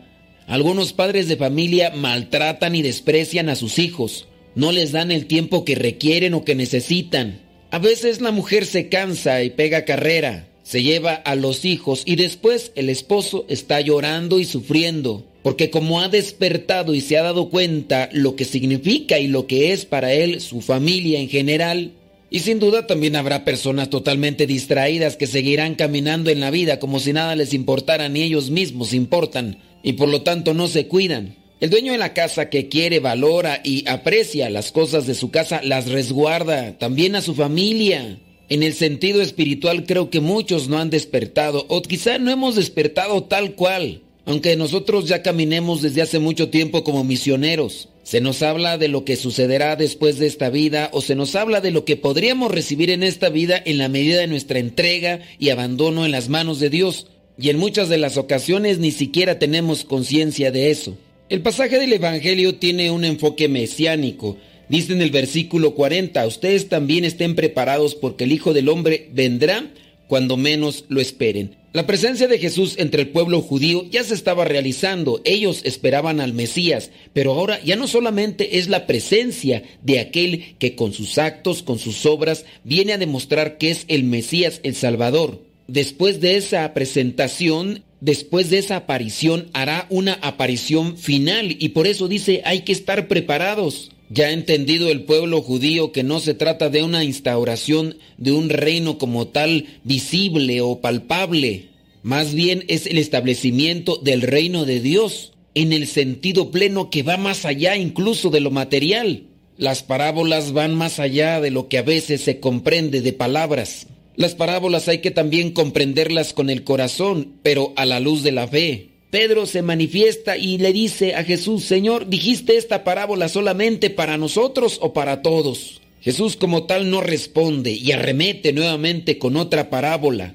Ahora la parábola tiene ese sentido general de salvación. Dios ha elegido a un pueblo en específico, pero este pueblo en específico, siendo el mayordomo o el encargado, no hizo lo que tenía que hacer. En la otra parte era el dueño de una casa, ahora es el mayordomo, aquel que está al frente de un grupo en específico, más allá incluso de estar despiertos y estar atentos para realizar lo que corresponde a cada situación. Este se aprovechó de su situación, que es en lo que podemos incurrir o han incurrido muchos. Más allá de estar despiertos, este buscó emborracharse, maltrató a los criados que estaban a su cargo, no hizo lo que correspondía y abusó de las personas que tenía a su cargo abusó de los bienes materiales y ni siquiera pensó en las consecuencias que vendrían después de que fuera sorprendido por estar cometiendo este tipo de actos, que es también en lo que podemos incurrir. ¿Cuántas de las veces no cumplimos? Tenemos una misión en específico, tenemos un cargo como tal, somos distraídos, somos descuidados, no cumplimos, pero hay todavía aquella persona que más allá de no cumplir es un abusivo de primera. Bueno, también sobre este vendrá un castigo peor que aquel que es descuidado. Se cometió un delito, pero no sabía lo que estaba haciendo, era un descuidado de primera, al final de cuentas negligente. Lo que vendría a ser la pena no es lo mismo como para con aquella persona que, teniendo conciencia, lo hace con esa intención de agravar la vida de los demás y aprovecharse de su situación, de su condición y de su puesto. Es ahí donde a nosotros los que estamos al frente como tal de la iglesia, acompañando y dirigiendo a los fieles y abusamos de ese cargo que tenemos para llevar al pueblo de Dios por los pastos del Señor, nos aprovechamos de todo. O también en su caso aquellos padres de familia que teniendo conocimiento de lo que deben realizar, se aprovechan de su situación y de su condición y abusan. Podría ser aquel que está al frente de la iglesia, que lejos de ayudar a su pueblo se está aprovechando de ellos y está haciendo mal uso tanto de la economía como de otros bienes materiales. El castigo sobre ese ministro, sobre ese pastor, sobre ese encargado de la iglesia será realmente fuerte. Y si alguien cometió un error y una equivocación, pero no era su intención, sin duda también recibirá su castigo, pero no será en el mismo nivel de la misma categoría. El Evangelio como tal nos exhorta a estar despiertos, a estar vigilantes y sobre todo a ser fieles, a ser fieles en lo poco, porque también podemos llegar a ser fieles en lo mucho. Quien no es fiel en lo poco, tampoco será en lo grande. Y aquí es donde vienen los cuestionamientos que nos pudieran ayudar a reflexionar. ¿Cuántas veces nos han dejado encargados de algo y a lo mejor no hemos respondido como tal? O en su caso todavía más grave, ¿cuántas de las veces nos hemos aprovechado y hemos abusado de esos cargos que tenemos? Tengamos cuidado con aquellas tentaciones que nos dicen por ahí que tanto es tantito, prueba esto, haz esto, es poquito, ¿quién lo va a notar? Lo hacen todos. Recuerda el versículo 48, a quien mucho se le da, también se le pedirá mucho. A quien mucho se le confía, se le exigirá mucho. Si te ha tocado estar al frente de algo que es grande y logras responder con diligencia y con prontitud, sin duda el premio será siempre con la misma medida de Dios. Y Dios es realmente generoso. Tenemos debilidades, sin duda todos, pero teniendo vida tenemos la oportunidad de corregirlas. Señor, perdona y cura nuestras infidelidades no dejes que caigamos por el precipicio del sinsentido de la vida. Ayúdanos a ayudar a las personas que están malgastando su cuerpo, que están malgastando su vida, que están malgastando su matrimonio, su familia. Danos palabras sabias, danos prontitud, danos luz para no caer en el precipicio que nos lleva a la condenación eterna que nos lleva ante la presencia del mismo Satanás. Que podamos encaminarnos cada día hacia donde tú te encuentras y allí también llevemos a aquellos que nos has dejado como encargados. La bendición de Dios Todopoderoso, Padre, Hijo y Espíritu Santo, descienda sobre cada uno de ustedes y les acompañe siempre. Vayamos a vivir la palabra. Tu palabra para mis pasos, mi tu palabra para mis pasos, mi. La luz. Luz, tu palabra es la luz. Yo guardaré tus justos mandamientos. Señor, dame vida según tu promesa. Lámpara es tu palabra mis pasos, luz en mi sendero. Lámpara es tu palabra para mi Padre muerto. Hola, aquí estoy. ¿Me escuchas? No. Yo sé, te escucha, no. No, no, yo. Adiós. Ser joven no es cuestión de años, sino de ánimos. Escuchas Radio Cepa.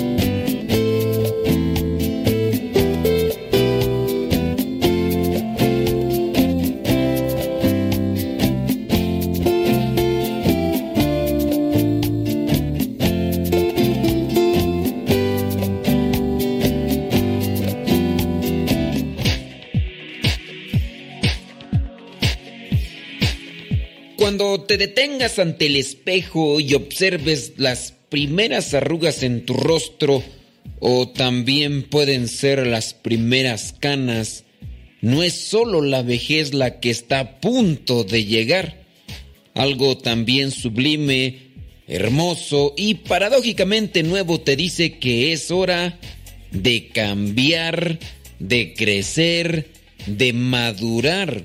El tiempo es nuestro mayor aliado en lo que es la acumulación de experiencias, experiencias que te tienen que decir qué cosas hacer y qué otras no debes ni siquiera intentar. La experiencia procede de nuestros aciertos y también de nuestros errores, de aquellas cosas que hemos cometido mal en el pasado. Pero la experiencia unida a los errores del pasado servirá para orientarte en el camino de la sabiduría que considera a la vejez como una oportunidad de perfeccionamiento y también de purificación. Ponte ante la presencia de Dios, trata de buscar consejos en los que son realmente tus amigos porque los que son tus amigos te ayudan a crecer, te ayudan a prosperar, te ayudan a ser mejor persona. Trata de aplicar sus recomendaciones, pero sobre todo, escucha a Dios, que es el que te va a decir realmente lo que es mejor para ti.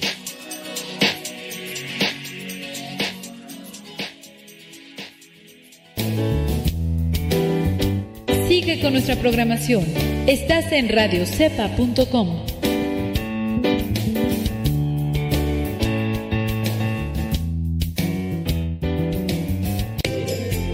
Continúa con nuestra programación. Estás en radiocepa.com, emisora católica de los misioneros servidores de la palabra.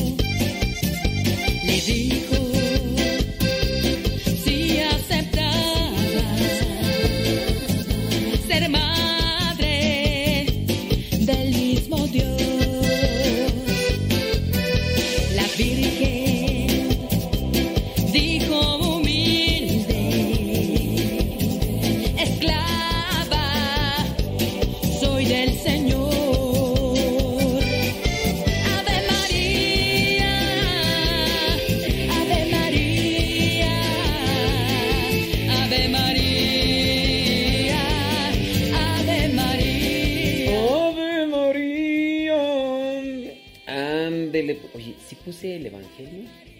es que no me acuerdo. Ni me acuerdo. Ya, eh, sí, sí, sí lo pusimos. Muy bien, muy bien. Déjame ver, ¿qué más tú?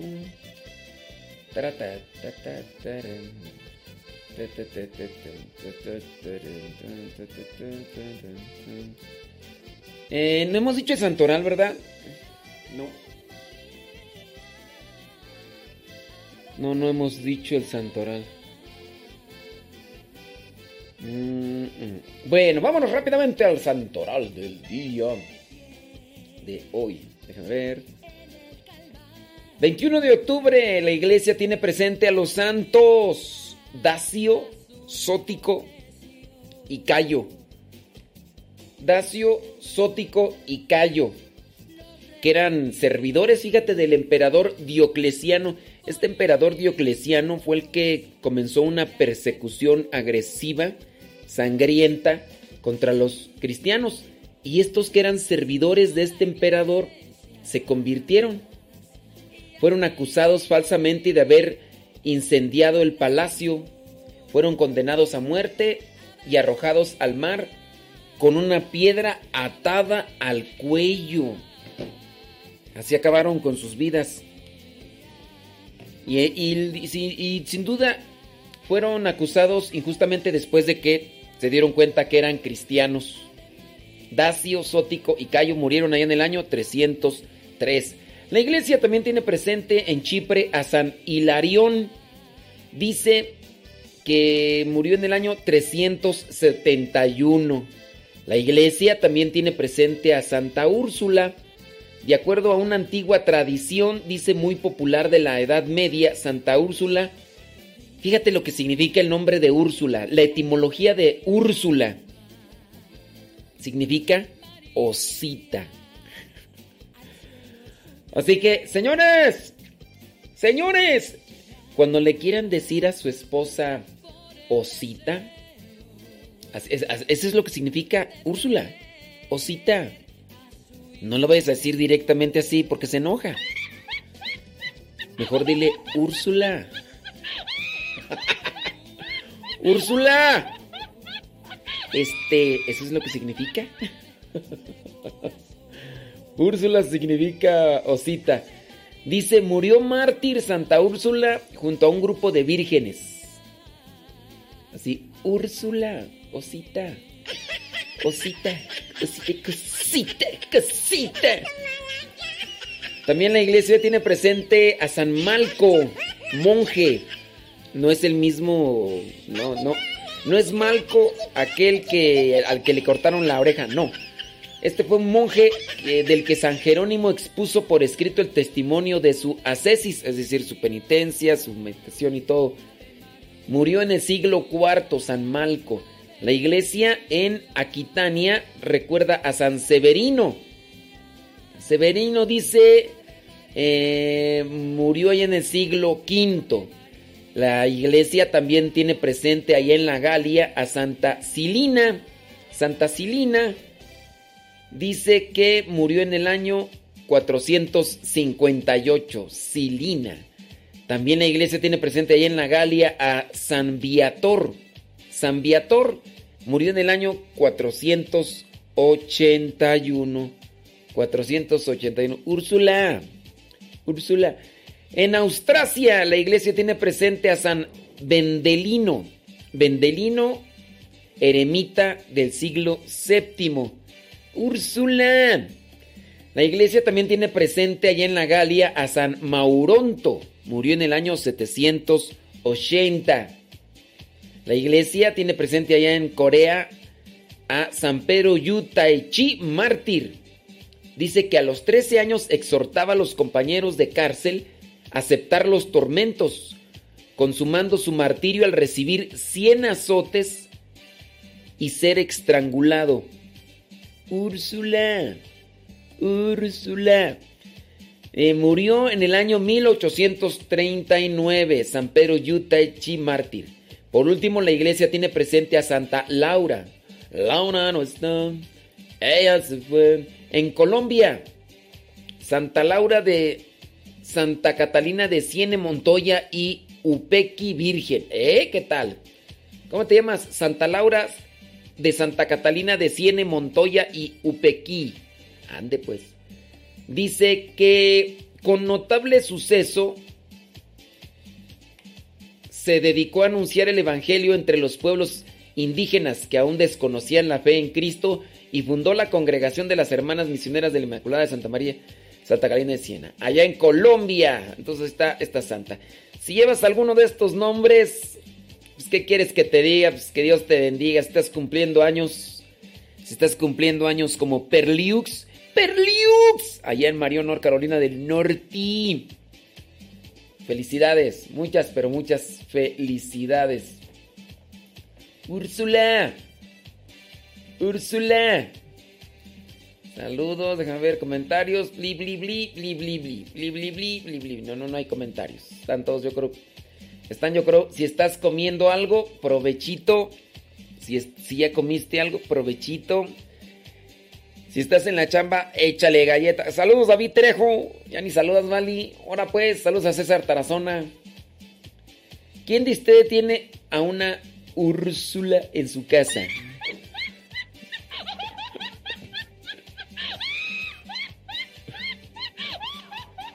Dice Dice, ¿cómo es que puedo diferenciar a un padre que sí es consagrado a uno que no lo sea? Muy fácil. Si tú sabes el nombre de ese sacerdote, pregúntale en qué diócesis está. Yo, por ejemplo, estoy en Texcoco, pertenezco a los misioneros servidores de la palabra.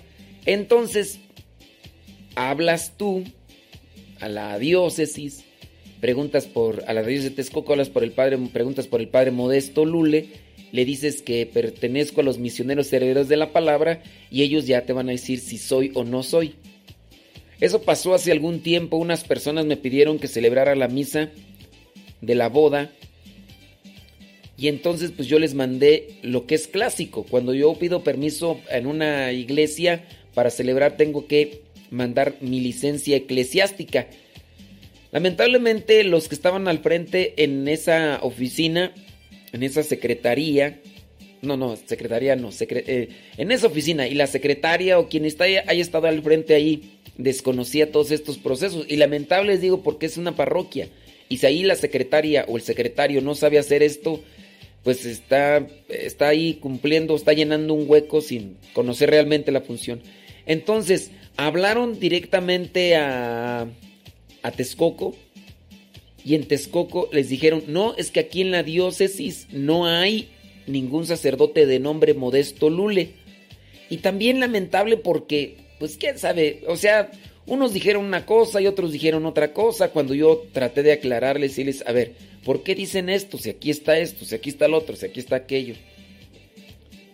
Y entonces ya hasta que pues las personas que solicitaban la misa no podían, este, dijeron, no, es que dicen que usted es un sacerdote pirata.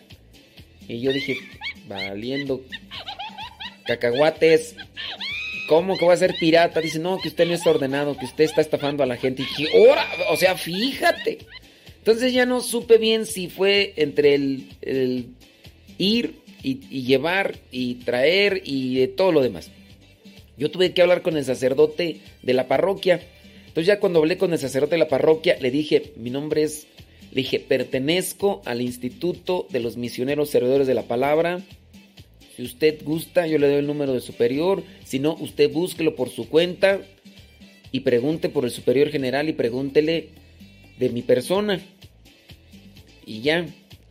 Y ya entonces cuando me puse a platicar con el sacerdote, pues bueno, cayó en la cuenta y dice, uh, es que perdóname, que no sé qué, que una disculpa, que mira, que no sé cuánto. Y, y pues bueno, pero sí, para distinguir si un sacerdote es o no consagrado es muy sencillo.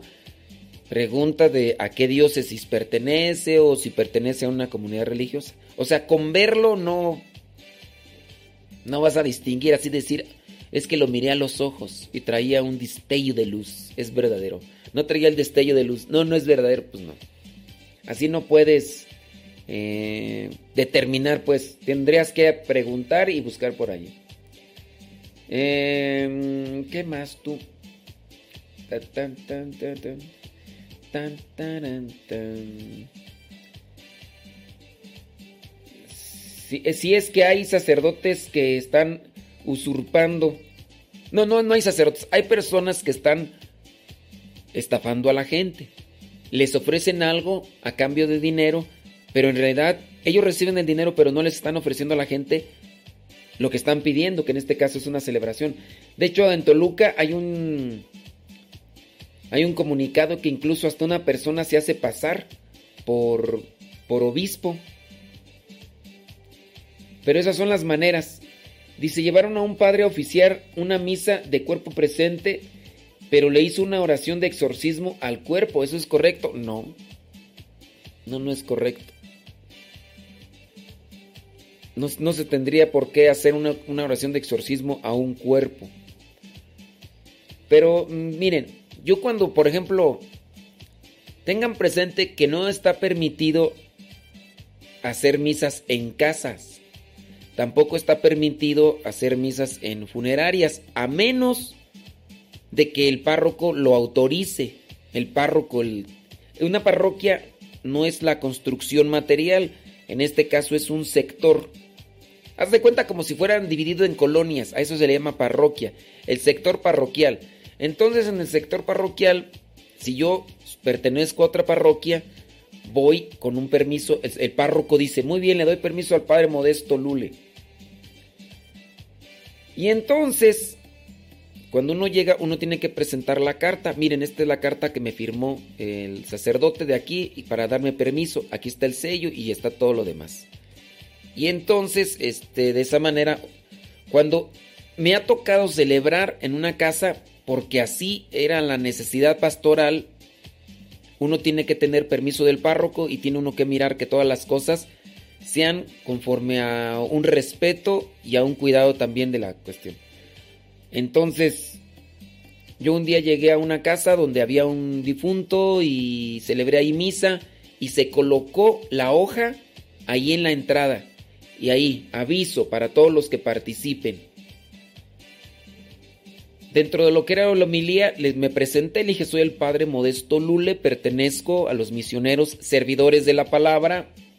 Eh, me pidieron que viniera a celebrar, se le ha pedido y solicitado permiso al párroco de este lugar, fulano de tal, y pues venimos a realizar esta eh, función pastoral. Eh, queriendo ayudar a las personas que así, ¿no? Entonces se tiene que presentar el sacerdote, porque ciertamente pues hay muchas personas que por ahí han, han engañado y, y tengan cuidado con lo del internet, porque por ahí habrá algunos que están celebrando misa en internet, pero que pues no son sacerdotes y a lo mejor tú los ves y todo. Hace un tiempo incluso había obispos y hacían oraciones y bendiciones pero ahí abajo ponían el número para las donaciones, ¿no? Y, y los sacerdotes y estos, bueno, no eran sacerdotes, las personas estas que se hacían pasar por obispos y sacerdotes, de verdad mostraban una cara, uf, pero de piedad fulminante, porque eran muy buenos actores, eran muy buenos actores. Y cuando los miraban, yo así, cuando la primera vez que lo miré dije, ¿un sacerdote? De verdad, de hecho me mandó una solicitud a mí uno de los obispos. Y dije, ahora resulta que un obispo anda ahí. Obviamente estamos hablando de hace ya muchos años, muchos años. Y, este, y era una red de personas que se hacían pasar por obispos y sacerdotes.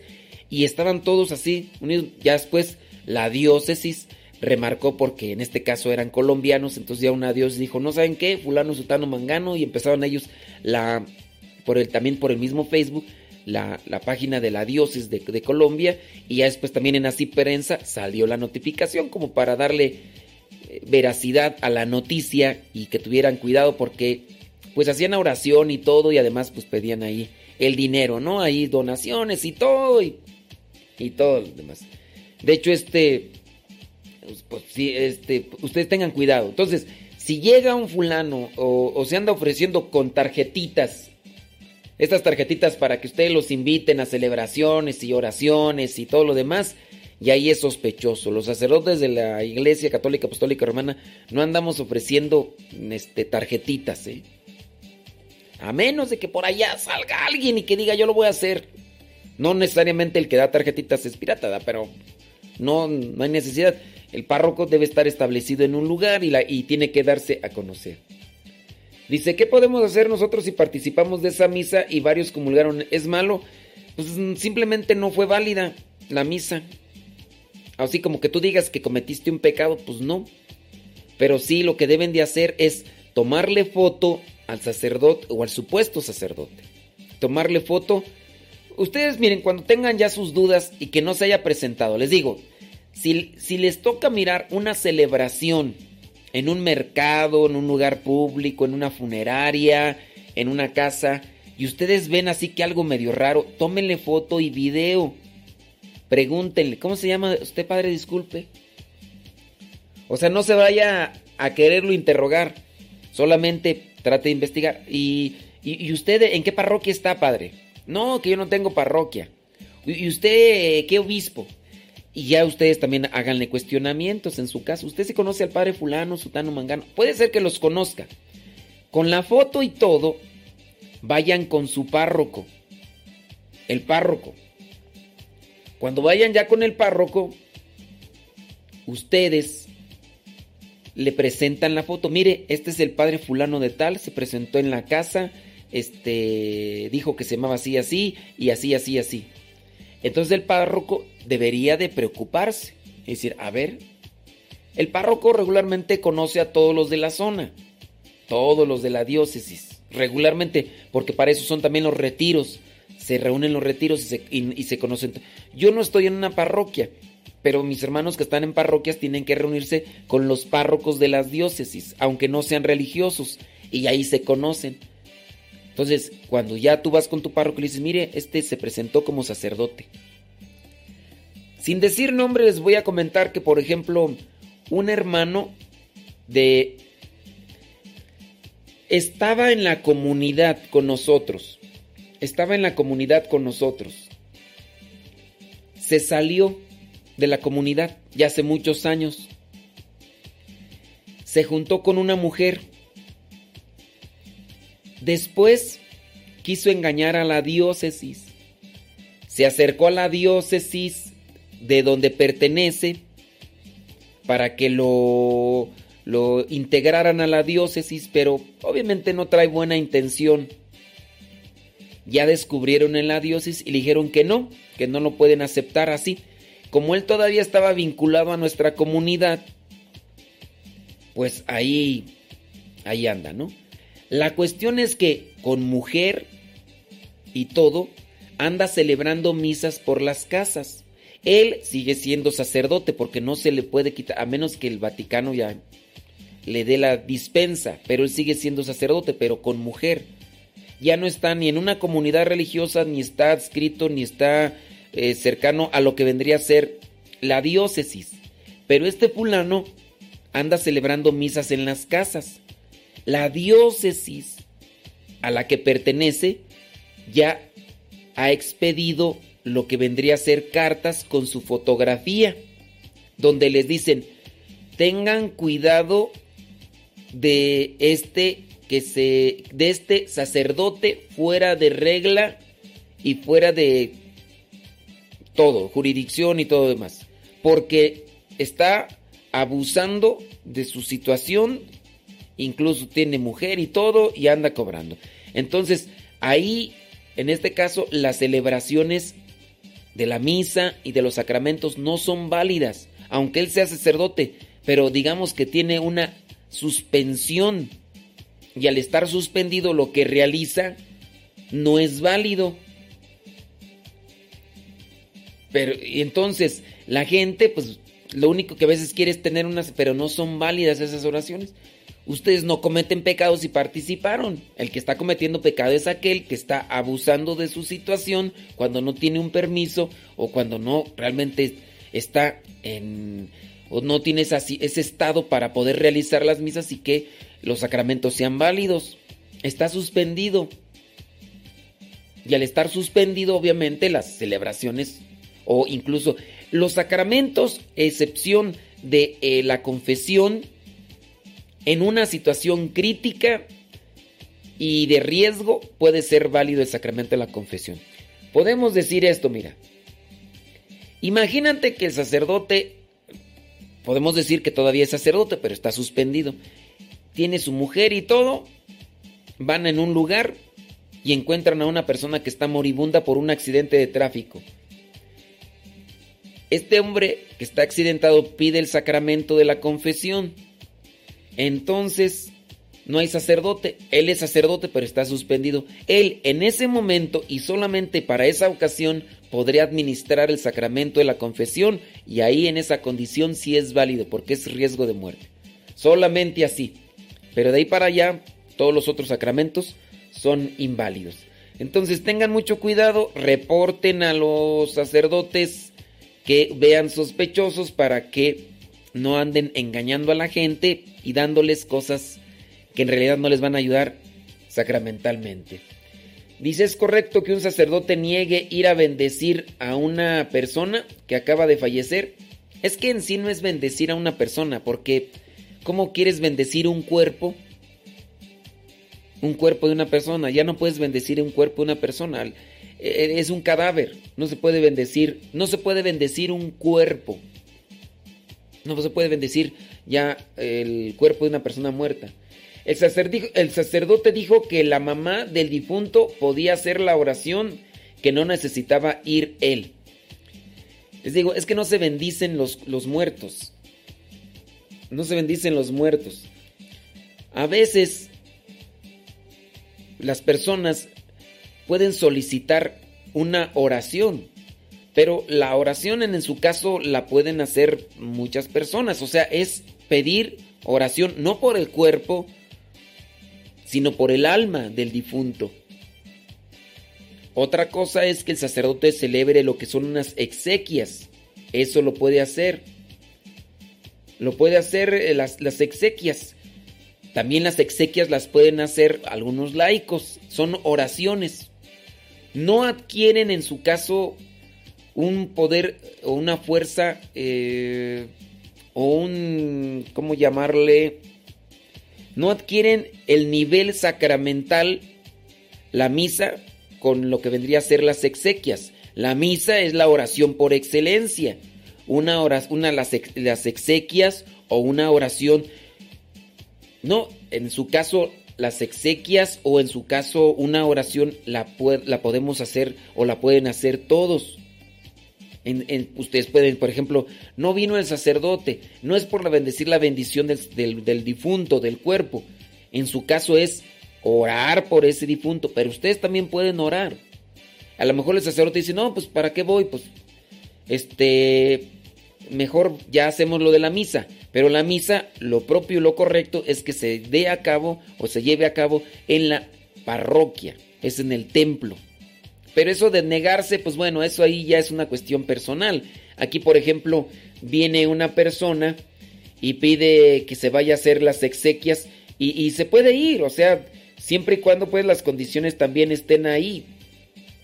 No se puede hacer las exequias, bueno, pues hay veces que sí se puede y las circunstancias, pues va, no es tanto de que no quiero hacerlas. Puedo, pero no quiero. Esa es otra cuestión. Pero eso ya más bien deberían de tratarlo también con el sacerdote. La cuestión aquí es que a veces el sacerdote no se da un tiempo de explicar o a veces las circunstancias no dan a pie para poder explicar esto. Si alguien, por ejemplo, viene llorando aquí, quiere la, la oración o quiere algo para orar y para tener esa paz y esa esperanza, pues el sacerdote pues va, ¿no? Y hace la oración, esa oración que podrían hacer también los demás y pues vamos a hacer la oración y ¿de qué sirve el, agua bendita y todos? Bueno, son signos sacramentales para pedir. No, no, no es bendecir el cuerpo, sino pedir también oración por, en este caso por el difunto y también para que tengan paz los que son dolientes y lo que son los familiares. No puedo ir porque tengo otras cosas acá, bueno, pero uno a veces también va por darle también un poco de confianza y esperanza, porque pues quieras o no, los familiares están con ese dolor y ese sufrimiento y el tener alguien que ore por ellos y por el difunto, pues también les puede dar esa esperanza y esa fortaleza. Entonces yo me niego y no quiero ir. Puedo, pero no quiero ir. Otra cosa, no puedo ir yo, pero ¿sabes qué? Déjame decirle ahorita a un seminarista que vaya. Eso yo podría hacer. O está el diácono, espérame, no puedo ir yo. Pero ahorita le voy a decir al diácono que vaya o a uno de los seminaristas. Te ponen la sotana y haces por, son, por favor una oración de exequias. Que la puede hacer un laico. Si la puede hacer un laico, pues un seminarista es un laico. Y eso pues le da confianza. Pero esa es una cuestión ahí ya más bien personal sobre estas eh, situaciones que se dan luego con algunos hermanos sacerdotes que pues, ¿qué, qué les digo? ¿Qué les digo? Dice, padre, y si no está suspendido en una diócesis vecina, eh, expusieron un caso así y dijeron que era válido porque no hay documento de suspensión. Bueno, es que si no hay documento de suspensión, también habría que analizar el caso. Por ejemplo, digamos que el sacerdote se salió de la comunidad, tiene ya esposas e hijo e hijos ¿Es necesario expedir un documento de suspensión? O a lo mejor sí existe el, documento de suspensión, pero no es público. A lo mejor es interno. Entonces, ahí en ese caso, pues, eh, cada caso en particular se tendría que, que analizar. Si tú dices, dijeron que era válido porque no hay un documento de suspensión. Bueno, pero ¿en qué condición está el sacerdote. Hay sacerdotes que se han retirado de la comunidad, pero digamos que no están en una situación de pecado. No están viviendo con mujer, solamente hicieron su año sabático. No pueden, si no tienen tampoco permiso, no pueden andar celebrando. La celebración podría ser válida, pero no deben de andar, eh, no pueden andar haciendo celebraciones. Pero siempre y cuando su situación de vida no sea la de pecado como la de este otro padre, en particular que sí presenté, que tiene su mujer, no tiene hijos, pero sí está viviendo con una mujer y anda haciendo celebraciones. Su situación en este caso, y por el hecho de que no esté eh, encardinado en, la en una diócesis, ni tampoco ya esté vinculado, en, en la comunidad no se ha expedido lo que es este documento de expulsión porque para que se dé el documento de expulsión nada más de el padre Modesto se fue y ya hay que... No, también se tiene que llevar un proceso y se tienen que cumplir con todas estas pautas para dictaminar ahora sí la cuestión de expulsión. Y pues sí, son, son casos internos que hay que llevarlos a cabo con cierto... Y hay veces que se dan documentos internos que pues no son públicos y a lo mejor uno por eso da ahí demás. Eh, si hay sacerdotes falsos, no hay sustanciación. ¿Qué sustanciación, perdón? No sé de qué le llaman sustanciación. Pero entonces, las hostias no son consagradas. Es que si no es, si no es sacerdote, ¿cómo van a haber hostias consagradas? ¿O cómo? Es que ahí no entiendo porque dice, pero entonces las hostias no son consagradas. Bueno, a ver, no sé si me estoy dando a entender o no me estoy dando a entender.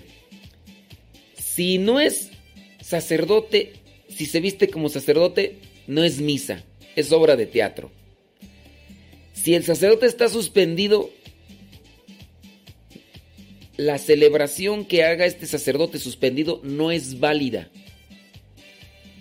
Y al no ser válida, pues no hay sacramento, no hay mm, milagro, no hay eh, pues no, hay, no, hay, no hay hostia consagrada, no hay vino consagrado. Es que no sé si me estoy dando a entender con eso de válido o no válido.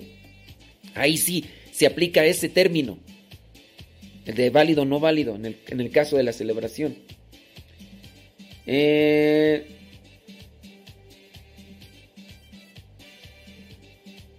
que si se puede, que si pueden celebrar exequias los ministros extraordinarios de la Eucaristía. No se dice ministros extraordinarios de la Eucaristía, se dice ministros extraordinarios de la comunión. Porque el ministro extraordinario de la comunión es aquel ministro que da la comunión. No es un ministro de la Eucaristía, ministro de la Eucaristía es el sacerdote, porque es el que lleva a cabo la oración consacratoria por la cual se da el milagro de la Eucaristía. Entonces el ministro de la Eucaristía en sí es el sacerdote o el obispo pero no un ministro extraordinario. No hay ministros extraordinarios de la Eucaristía, son de la comunión, porque lo que hacen es dar la comunión. Y ahora, la pregunta, ¿puede celebrar exequias un ministro extraordinario de la comunión? Sí, porque ya dije que una exequia la puede también celebrar un laico. ¿Quién es un laico? Pues, todo aquel que no es ni diácono, ni sacerdote, ni obispo. Eres un laico sea seminarista, sea ministro extraordinario de la comunión, sea catequista, sea religiosa, son laicos. Dice, déjame checar acá por este lado que me estoy torciendo acá. De ver las preguntas que están haciendo, espérame tantito. Espérame tantito, espérame tantito. Tan, tan. Tan, tan, tan. Espérame tantito, espérame tantito. Dice, ¿y qué es un sacerdote que está eh, solo de sabático? Se le llama que, que toman su año sabático, es decir, que en ese tiempo ellos podrán participar de misa y todo, pero que no están en servicio. Hay sacerdotes que se toman ese tiempo y no, no están en servicio parroquial, cuando se da el término sabático es de descanso. Se da ese tiempo de descanso, un año sabático, es decir, durante todo ese año no va a estar en funciones para confesar a la gente. Ahora, no quiere decir que por, por estar en año sabático los sacramentos que, que realice de manera particular no son válidos. Sí, sí son válidos, solamente que está en un, en un año de descanso. Así.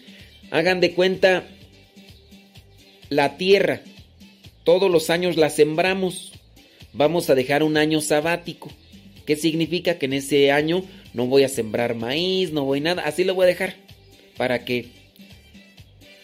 Y en el caso de los sacerdotes, algunos han tomado sus años sabáticos y dicen, en este año no voy a estar al frente de una parroquia, no voy... ¿Se puede? Sí se puede.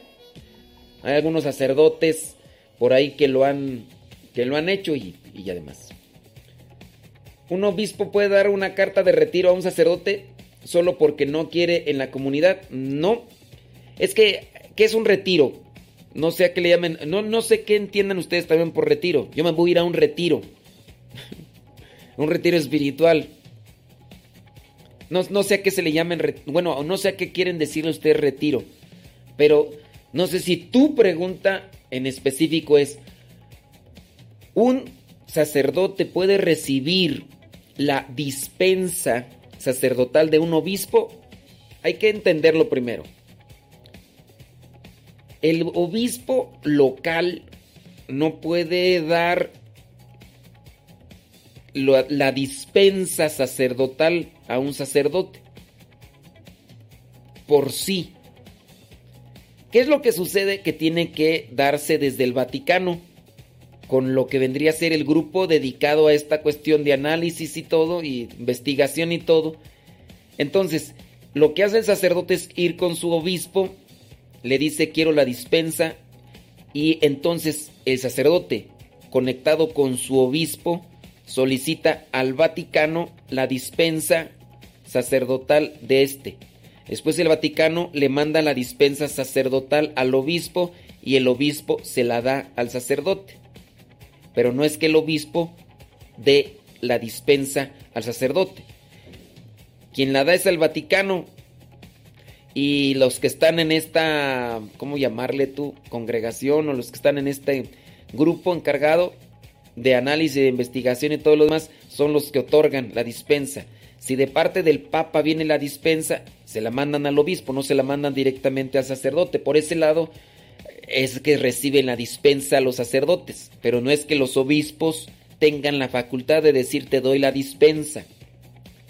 Porque el obispo no está al frente de la iglesia, en su caso tendría que ser desde el Vaticano. No sé si eso es lo que quisiste decir o demás.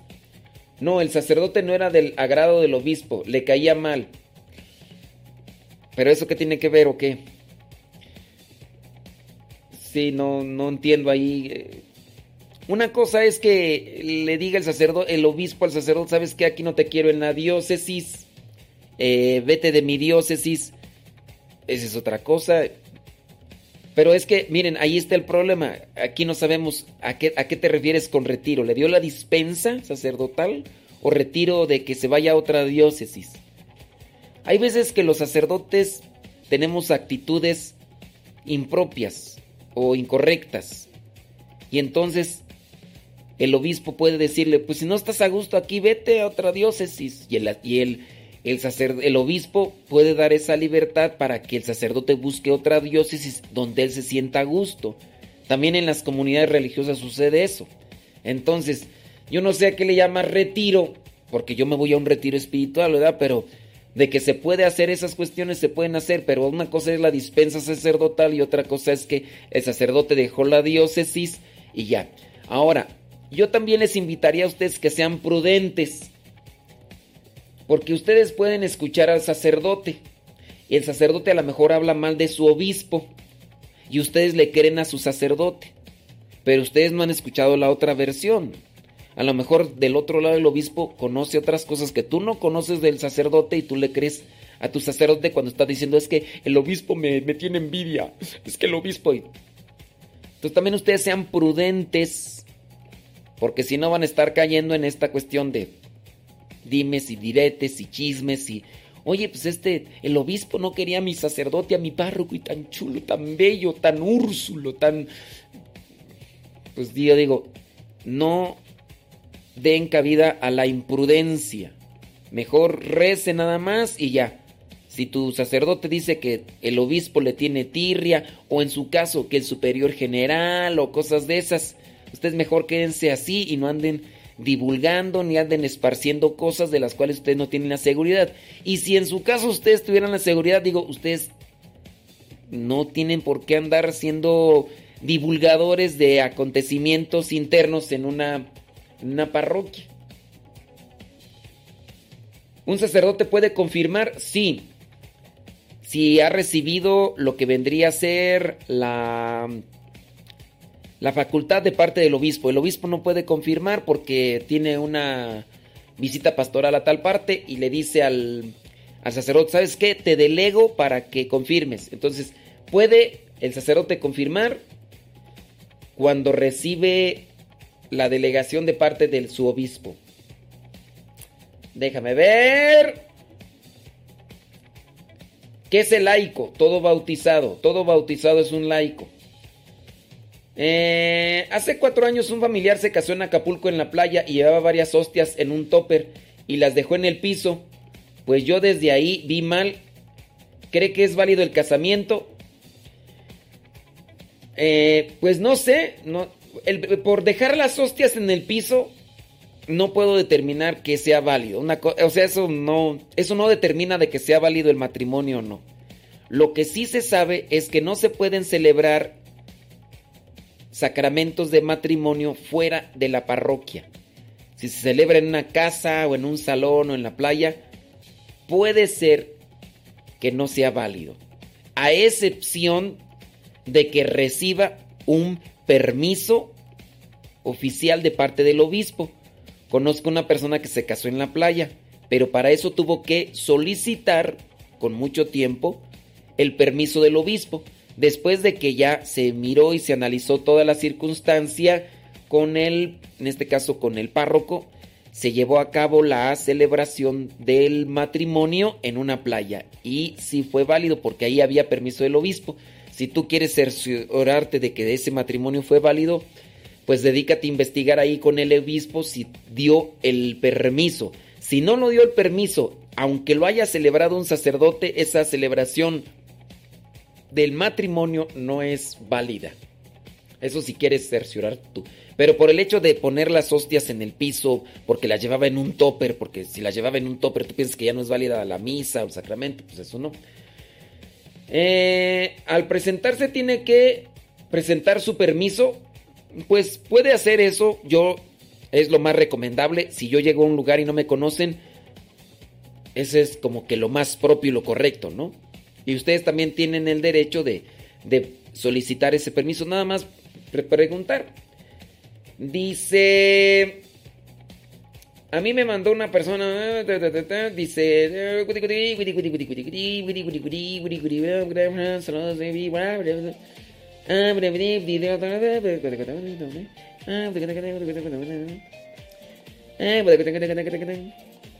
bueno, aquí ya más, más cosas. No hay preguntas, déjame ver.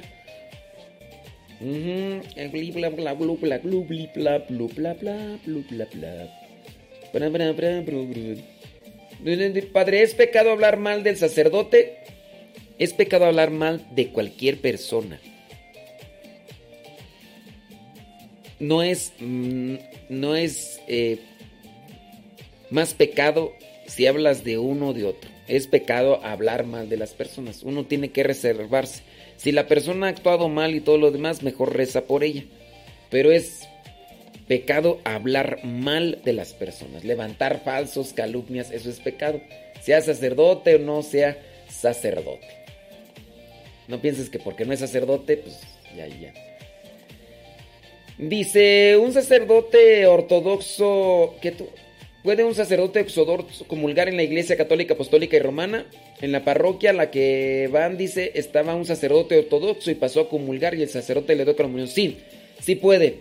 También un, un laico, católico, apostólico y romano, si no tiene, si no tiene cercano, cercana a él una parroquia católica, apostólica y romana puede ir a comulgar a una, a una iglesia ortodoxa.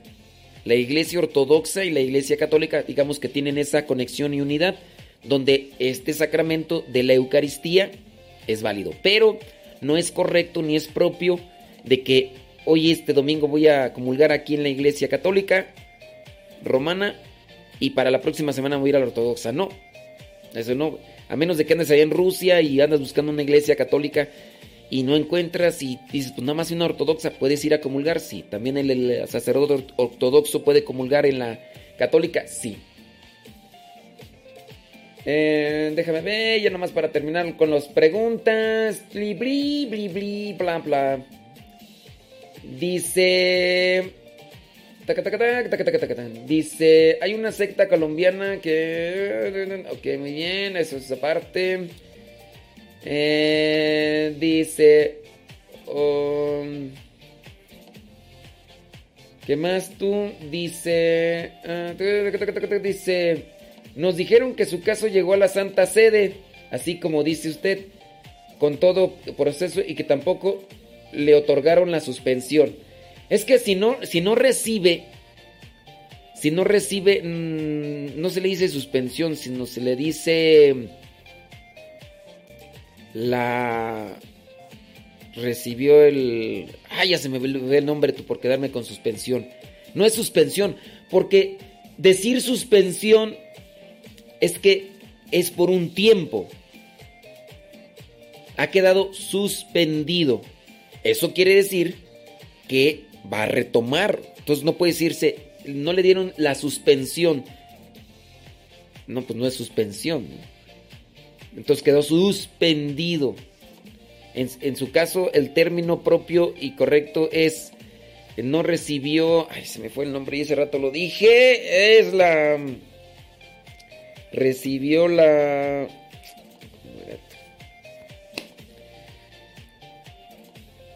La y se me va el nombre ahorita, a ver si, si, se me, si se me viene. La dispensa, ándale, la dispensa.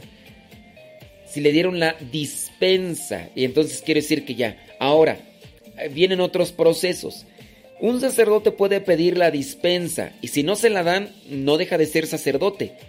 Puede ser que esté suspendido, pero en el estar suspendido es que no tiene facultad de estar celebrando misas de manera pública o no puede celebrar misas. Mira, la suspensión puede ir de diferentes casos a casos, ¿no?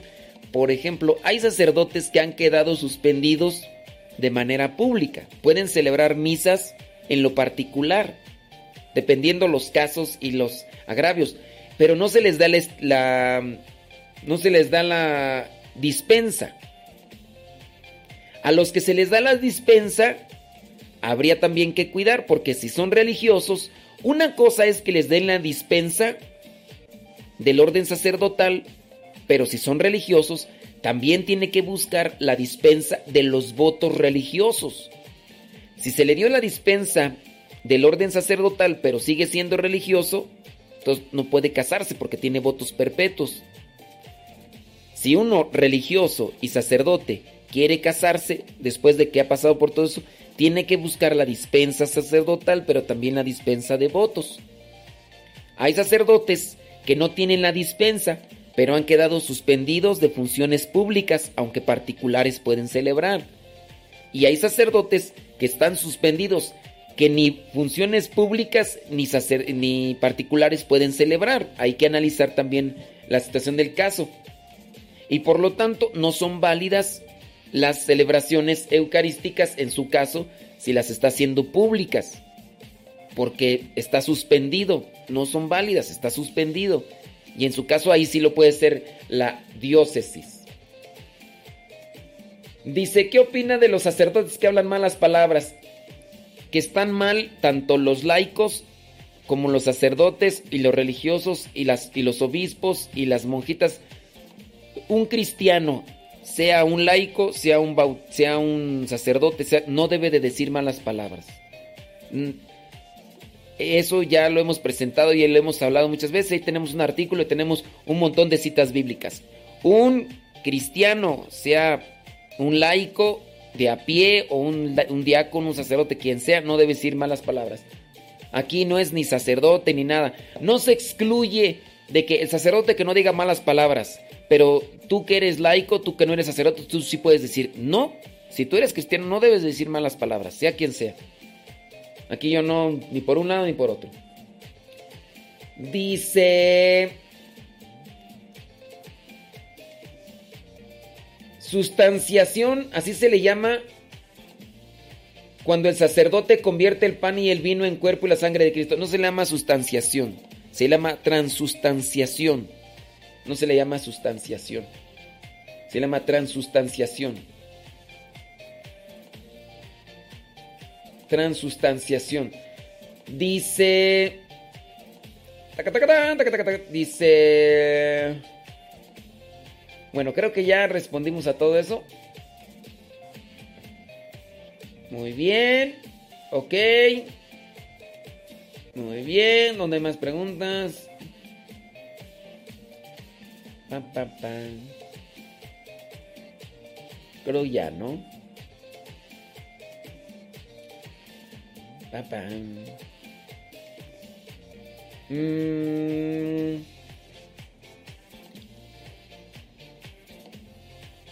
Muy bien. Creo que ya, ¿no? Segundo yo ya no veo. ¿Por qué se dice que tiene unión con la ortodoxa si Jesús dejó una sola iglesia? Acuérdense que los ortodoxos se estaban dentro de la iglesia católica y tienen aquí es que aquí es hablar una cuestión este un tanto histórica y me hacen falta todos los elementos para irles dando una explicación con ah, lo que vendría a ser todo, todo esto de la unidad. Y, así, querer encontrar los elementos entendibles para explicarles a ustedes sobre este vínculo y esta unidad. ¿Cuál era? A ver, primero tendría uno que explicar en qué consiste la iglesia ortodoxa. ¿Desde qué año se separó la iglesia ortodoxa de la iglesia católica?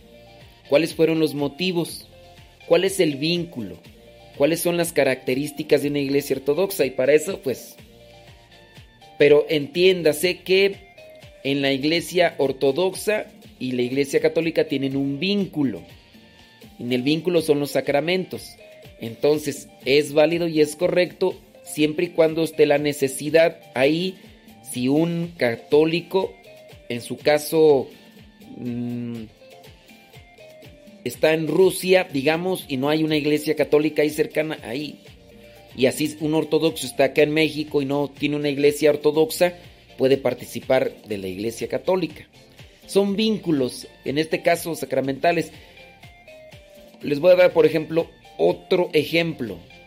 En el caso de los cristianos evangélicos y cristianos católicos, hay un, hay un sacramento que compartimos. ¿Cuál es ese sacramento que compartimos los cristianos evangélicos y los cristianos católicos? Es el sacramento del bautismo. Si los cristianos evangélicos bautizan con la fórmula y la materia, ese sacramento que se realiza con los cristianos evangélicos es válido también para el católico. Pero si los cristianos evangélicos no utilizan la fórmula ni la materia, ese sacramento no es válido en la Iglesia Católica. Ahora, tú ahí también tendrías que conocer cuál es la fórmula y la materia de los sacramentos en la Iglesia Católica, distinción y todo, y todo lo que agrupa cada uno de los sacramentos, que pues, es la materia, la forma, y después todos los elementos que le acompañan, y cuál es en este caso es la fórmula y la materia que pueden utilizar eh, los cristianos mm, evangélicos. Y ahí también hay un vínculo con los cristianos evangélicos y en el caso nosotros con los ortodoxos dentro de lo que vendría a ser la Eucaristía. Eh, son, hay muchas cosas por ahí que este, mm, hay que conocer. Eh, dice, el Padre José de Jesús tiene un video que habla sobre la iglesia ortodoxa. El Padre José de Jesús ciertamente está muy bien estudiado y preparado. Él estudió, de hecho, en Roma. Eh, y, sí, sus conocimientos sí me sobrepasan a mí por encima de eso. Y él muy seguramente tiene todos estos elementos que yo tendría que buscar para expresártelos después, incluso de una manera entendible y más bajada para que se comprenda. Yo la verdad, pues pasé con seis en el seminario. Y por eso. Eh, sí, algo así de, la, de la Constantinopla y todo eso, que ahorita no me acuerdo, pero sí. Eh, ¿Qué más tú? Dice...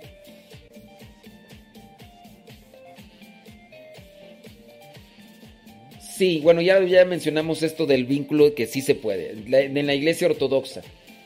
Les digo, por ahí busquen, por ahí busquen este video ahí del Padre José de Jesús. El Padre Jesús también tiene una forma clara y sencilla de explicar las cosas. Porque uno tiene que estudiar y de, de, lo que vendría a ser el estudio, yo lo que trato aquí, por ejemplo, en mi manera trato de darles a entender algo así, con esa forma simple que tengo yo para decir las cosas. Entonces tengo que leer, analizar, comprender y después te lo explico. Con palitos y bolitas. Si te das cuenta, yo utilizo muchos ejemplos para hacerte comprender algo. Y a lo mejor muchas personas necesitan datos, fechas, y eso no lo tengo. Eso es lo que tengo que buscar y no lo tengo a la mano. Ahí disculpen ustedes la molestia, pero habrá algunos sacerdotes que sí estudiaron todo eso y que tienen muy buena memoria que te lo tendrán presente aquí al filo de la lengua para inmediatamente decírselos. Y la verdad, yo no. Eh, bueno, miren, el hecho de que ustedes digan que ya no comparten tal separación, pues eh, podríamos caer en lo mismo, o sea, es una cuestión pues que ya es personal, ¿no? No estamos en este momento diciendo, ¿sabes qué? Ya vete ahorita a comulgar a una iglesia ortodoxa. Son casos extremos, casos de situación límite. Y ya, así, por lo mismo, por ejemplo, yo digo, el sacramento en los cristianos evangélicos es válido cuando se realiza con materia en forma y no es para que en este momento tú ya el próximo domingo vas a bautizar a tu niño en la iglesia católica y digas, ah, no, ¿sabes qué? Vámonos ahora a la iglesia evangélica. Nos vamos a ir a la ya no piden pláticas, ya no piden nada. No es lo correcto, no lo propio. Se tiene que analizar una situación o condición a través de esos casos, ¿no? Y alguien va, a lo mejor puede interpretar, decir, el padre Modesto dijo que ya no hay necesidad de ir a bautizarse en la iglesia católica que nos vayamos con los protestantes. Puede interpretar eso y, y así pues es en su opinión y, y, todo lo que ustedes puedan decir, pero son situaciones que pues uno tiene que dar. Dice... Eh, sí, les digo, es que me están preguntando y pregunte por lo de la iglesia ortodoxa y todo eso y... Acá, taratata. ¿Puede un sacerdote? Ya, eso ya lo respondimos y ya lo demás. Déjame ver. Em, ¿Qué dice tú? Miren, la opinión de un predicador católico puede ser también subjetiva.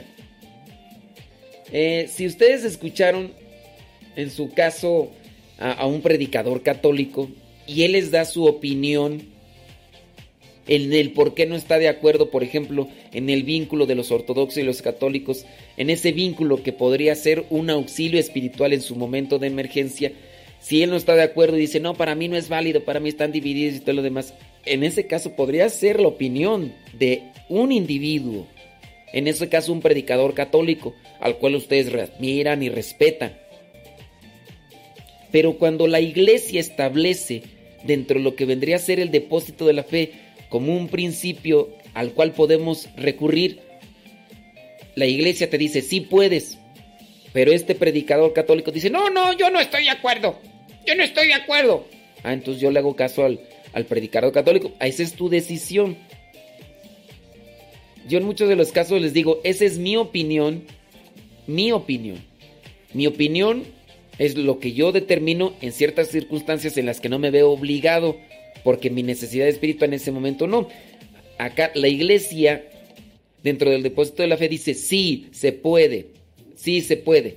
El predicador católico dice que no, pues bueno, ahí, ahí tú ya decides. Yo, yo me acerco más a la iglesia y si un día me toca andar en Rusia, que lo dudo, y no encuentro ningún- ninguna iglesia católica, apostólica romana, yo sí voy a acercarme a una iglesia ortodoxa y voy a comulgar porque yo me apego más a lo que dice el depósito de la fe y la doctrina dentro de la iglesia católica. Tú no crees porque tú te apegas más a lo que dice el predicador católico fulano, que él no está de acuerdo y tú también dices que no estás de acuerdo. Se respeta, está bien, o sea, no quiere decir que por no hacer caso a lo que presenta la iglesia como un medio para auxiliarnos en la fe, no quiere decir que si tú desobedeciste este principio o esta, eh, ¿cómo llamarlo? Mm, Esta, carac- esta, este auxilio de fe, no quiere decir que por eso te vas a ir al infierno, ¿no? Son, son digamos, recursos y, y principios de fe que nos pueden auxiliar. No porque yo vaya, yo me voy a ir al infierno, no porque tú no vayas, te vas a ir al infierno. No. Pero sí, solo digo, son cuestiones muy, muy particulares. Tengamos cuidado de lo que escuchamos de los demás con relación a esto de lo que vendría a ser mi opinión. Mi opinión a lo que vendría a ser el depósito o la doctrina de la iglesia. Tengan ese cuidado, por favor, porque si no, uno puede deslindarse, desvirtuarse y, después uno puede alejarse de la doctrina y de la iglesia de Cristo por seguir a una persona o los pensamientos de una persona en lo particular. ¿Qué más? Déjame ver, déjame ver. Eh,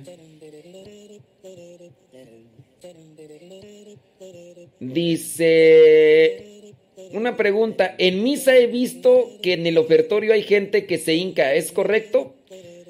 No, en el ofertorio no es para estar hincados. Pero a lo mejor ellos no lo saben. Y tú sí lo sabes. Uno también tiene que ayudar a las personas que no saben. En el ofertorio no se debe de hincar la persona. No, no se debe de hincar en la persona. Terín.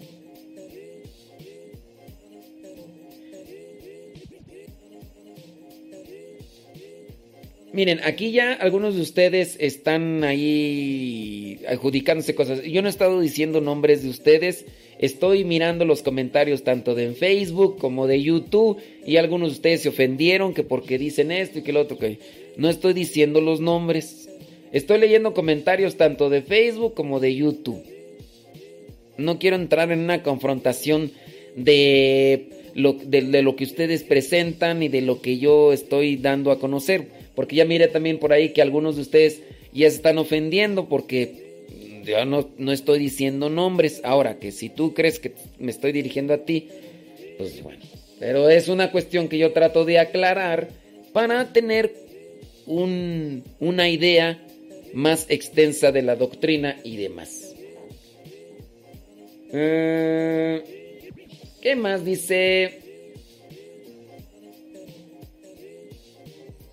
Dice, ¿por qué? Padre, ¿qué opina de la comunión en la mano? Miren, actualmente la comunión en la mano es una opción para evitar contagios. ¿Es válida? La iglesia dice que sí. La iglesia dice que sí. Unos dicen que no. Otros, otros decimos que sí, es válida y es correcta. ¿Por qué dicen algunos que no?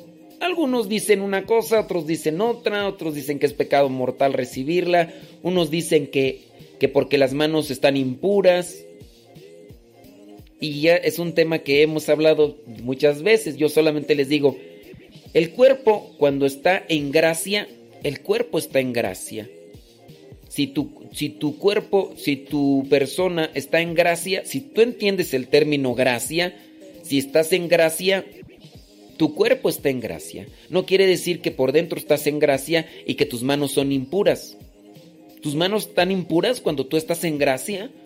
Tu boca eh, sí está pura porque tú estás en gracia y tus manos... Hay una dicotomía, una separación. Si tú estás en gracia, ¿por qué decir que las manos son impuras? Ahora, es que las manos nuestras no son con las manos del consagrado. Pues déjame decirte que un consagrado, en este caso un sacerdote, tiene un cambio ontológico. Y no solamente sus manos no son como las, en este caso no estoy hablando del contexto físico, estoy hablando de un contexto ontológico. Si no sabes qué es ontológico ya entramos en otro detalle, otro problema, ¿verdad? Pero un consagrado, en su caso por ser sacerdote o diácono, no es igual que un laico. E incluso dentro de la jerarquía. Ahora, si tú ya quieres entrar en dilemas de cuestiones físicas, no estoy, me estoy refiriendo a eso. Pero si, el, si la excusa o la justificación de aquellas personas que dicen es que yo no voy a recibir la comunión en la mano porque mis manos no son consagradas como las de el sacerdote. Pues el sacerdote no solamente tiene las manos consagradas, todo su cuerpo está consagrado, toda su vida está consagrada, la del sacerdote. Y ni sus manos ni su vida son iguales a las tuyas, es un consagrado. Y ahí el cambio ontológico, pues hay que analizarlo para ver las diferencias. Si esa es tu excusa, decir, yo no recibo las la comunión en las manos porque mis manos son consagradas, pues ni tus manos, ni tus pies, ni tu cabeza como tal tienen una consagración a similitud de como la tiene el sacerdote. El sacerdote está consagrado integralmente, totalmente. O sea, no solamente las manos. Si tú recibes la comunión, debes de recibir la comunión en gracia. Si no estás en gracia, no, no, si tú no estás en gracia, ni tu boca, ni tus manos, ni tu cabeza, ni tus pies están puros. Si no estás en gracia, ni tu boca, ni tus manos, ni tus pies, ni tu cabeza, nada está en gracia. No, no son puros. Si estás en gracia, tú estás en gracia. Todo estás en gracia. Tus manos están puras, pues si estás en gracia, sí. No quiere decir que estás en gracia y nada más tu boca está en gracia y por eso puedes recibir la comunión. En lo que yo no estoy de acuerdo en recibir la comunión es que hay mucha gente que no sabe recibir la comunión. Y porque no saben recibir la comunión dejan partículas a veces en la mano. Y a veces esas partículas las tiran. Y en cada partícula está presente Jesús vivo y real en cuerpo y sangre y divinidad. Entonces, por esta cuestión de la pandemia hay que recibir la comunión en la mano para evitar contagios. Sí, la recibes Estás en gracia, qué bien, que te aproveche espiritualmente. Cuida que no haya ninguna partícula en tu mano, recíbela con mucho amor y respeto. ¿Tú no estás de acuerdo conmigo? Pues eh, esa es tu opinión. Yo no estoy dando mi opinión, ese es lo que dice la Iglesia Católica Apostólica Romana. Ese es el principio de fe y por eso dice que sí se puede recibir la comunión en la mano. Tú no estás de acuerdo conmigo, tú no quieres creer esto. Bueno, esa es, es tu situación. Otras personas dicen que tampoco están de acuerdo. Son sus... Yo en sí me apego a lo que dice el magisterio y lo que dice la iglesia, desde los papas Juan 23 y demás, que decían que sí se podía recibir la comunión en la mano. Sí se puede, nada más hay que tener el respeto, el amor, el cuidado y todo lo demás. Y aún así, aunque te lo diga que lo dijo el Papa Juan, Juan 23, tú dices que no estás de acuerdo porque no estás de acuerdo, pues ya ahí no te puedo cambiar yo de opinión. Cuida de estar en gracia, confiésate seguido, haz tus oraciones y recibes la comunión en la mano y estás en gracia, qué bien, te aproveche espiritualmente. No estás en gracia y por eso quieres recibir la comunión en la boca. Si no estás en gracia, esa comunión no va a aprovecharte. Porque quien consume el cuerpo de Cristo en pecado consume su propia condenación. Y entonces, este... Entonces es un cuento de no acabar con personas que anteponen más su opinión personal a lo que ya estableció la iglesia y dictamina por inspiración del Espíritu Santo. Si tú no crees que, que el Espíritu Santo inspiró a la iglesia católica, pues ya también ahí es tu problema. Yo digo los santos y San Juan 23 y otros más han dicho que sí se puede recibir la comunión en la mano siempre y cuando tengamos todos los... Pues sí, yo de mi preferencia darlo mejor en la boca, pero ante esta situación de pandemia, pues ¿qué hacemos? ¿No estás de acuerdo tú conmigo? Pues no, pues ¿qué quieres? No te voy a, no te voy a obligar a que cambies de pensamiento, pues si quieres creer bien, si no, pues no, yo me apego a lo que dice el magisterio. No a lo que dice el predicador fulano o sutano o mangano sino si ese predicador fulano dice lo que presenta el magisterio, ahí es otra cuestión. Es que ya, ya cuando uno entra ante, estas, ante estos dilemas de, de que pienso, de que opino, de que digo y que yo creo y que yo pienso, ya, primero hay que ver qué es lo que dice la iglesia. Y si uno tiene fe en la iglesia y uno cree que la iglesia es acompañada y guiada por el Espíritu Santo, pues unas muchas cosas. Eh, déjame ver. Híjole, es que hay un montón ahí de preguntas y ya, eh, por aquí brincan, por allá y brincan por acá, ya no alcanzo. Bueno, pues. No, no es sacrilegio recibir la comunión en la mano. Sacrilegio es recibir la comunión en pecado. Ese sí es sacrilegio. No te cambio de manera de pensar. Y ya te presenté. Ya te presenté lo que vendría a ser. No solamente hay que estudiar la Biblia. Hay que también estudiar la doctrina y el magisterio de la iglesia. Porque si nada más nos dedicamos a estudiar la pura Biblia, pero no, no reflexionamos la doctrina y el magisterio, podemos caer en lo que vendría a ser solamente eh, lo que hacen los cristianos evangélicos. Y a veces ahí ya está. Eh, déjame ver. Ton, ton, ton, Dice... mm, Déjame ver. Toco, toco, ton, toco, toco, ton. Ok, ya me hicieron traer la pregunta de la comunión en la mano. Ya la dije. Eh, ¿Qué más tú? Y si al decirles que no es correcto me preguntan el por qué, cuál es la justificación para decir que no es correcto. Eh, es que no sé a qué, a qué te refieres. no sé a qué te refieres. Lo malo es que la gente no tiene respeto por el cuerpo de Cristo. Es que no tiene respeto porque no están evangelizados. Es el problema.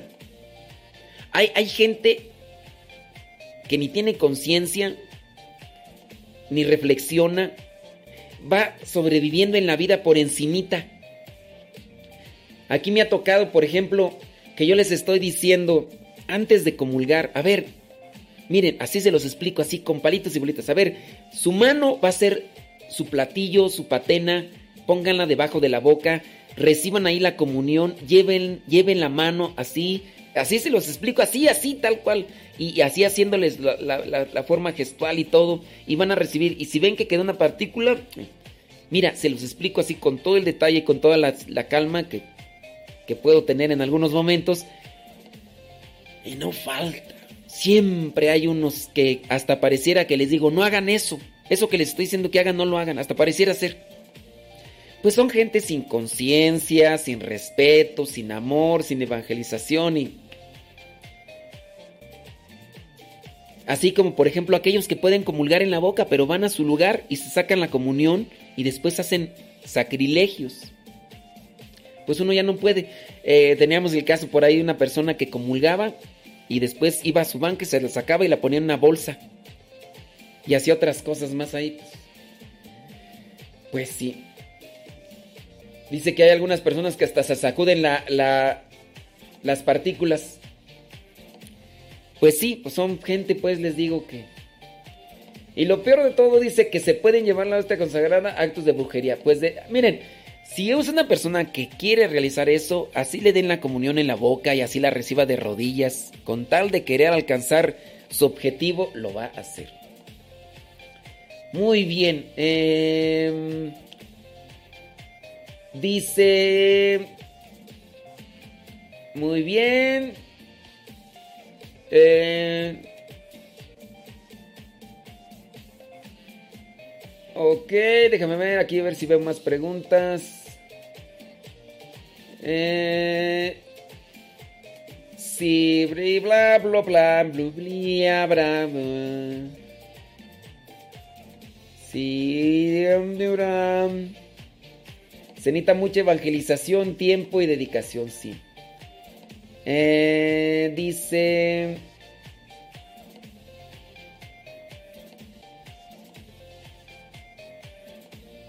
que qué opino del Halloween. Ese rato hablamos. Ese- eh, miren, eh, para la persona que pregunta del Halloween, ¿qué te parece si ya ahorita ya vamos a hacer el corte del programa para no, no repetirlo? Porque ya, ya nos fuimos a tres horas. Te vamos a pedir a ti que, la persona que preguntas sobre el Halloween, ya vamos a hacer el corte en Facebook y YouTube. Vamos a cortar. ¿Y qué te parece? Te vas a los inicios del programa que ahí va a quedar grabado y ya tú escuchas mi opinión para no volverla a repetir. Por favorcito, si se puede. Disculpen, ¿qué son? pero son cosas que nos acaban de pasar y es una... Si ustedes saben, qué bueno, pero yo estoy aprendiendo apenas. Em, muy bien. Eh, muy bien. Lo intentaron hacer, una copa llevaban lo del individuo, pero la gente lo detuvo. Muy bien. Yo nunca había recibido más. Ok, muy bien. Bantos. Entonces, para lo del Halloween, por favor, ahí se quedan allá hasta. Ahorita vamos a cortar. Y ya este. Tengo un conocido que me dijo que iba a ver misa por televisión. Dice, me ayudan a reforzar la aprendida. Dice, me voy a escucharlo a Google.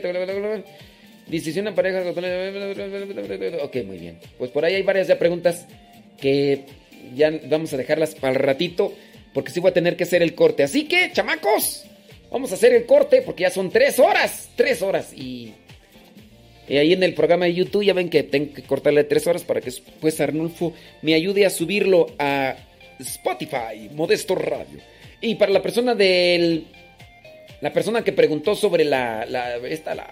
Ay, la... El Halloween. Al ratito le escuchas. Al ratito le escuchas ahí en el, en el YouTube y listo, Cali. ¿Sale, vale? Ándale pues, vamos al corte.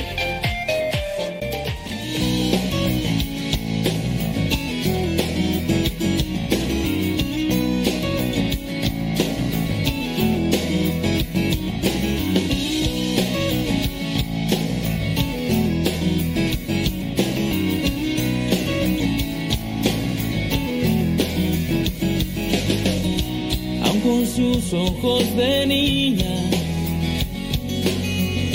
y una belleza sin igual. Nos hablaba en el silencio con su corazón de mar.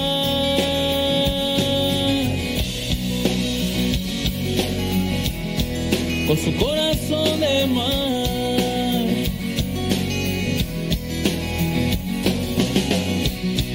Mi país es morena. Otros dicen que es güerita.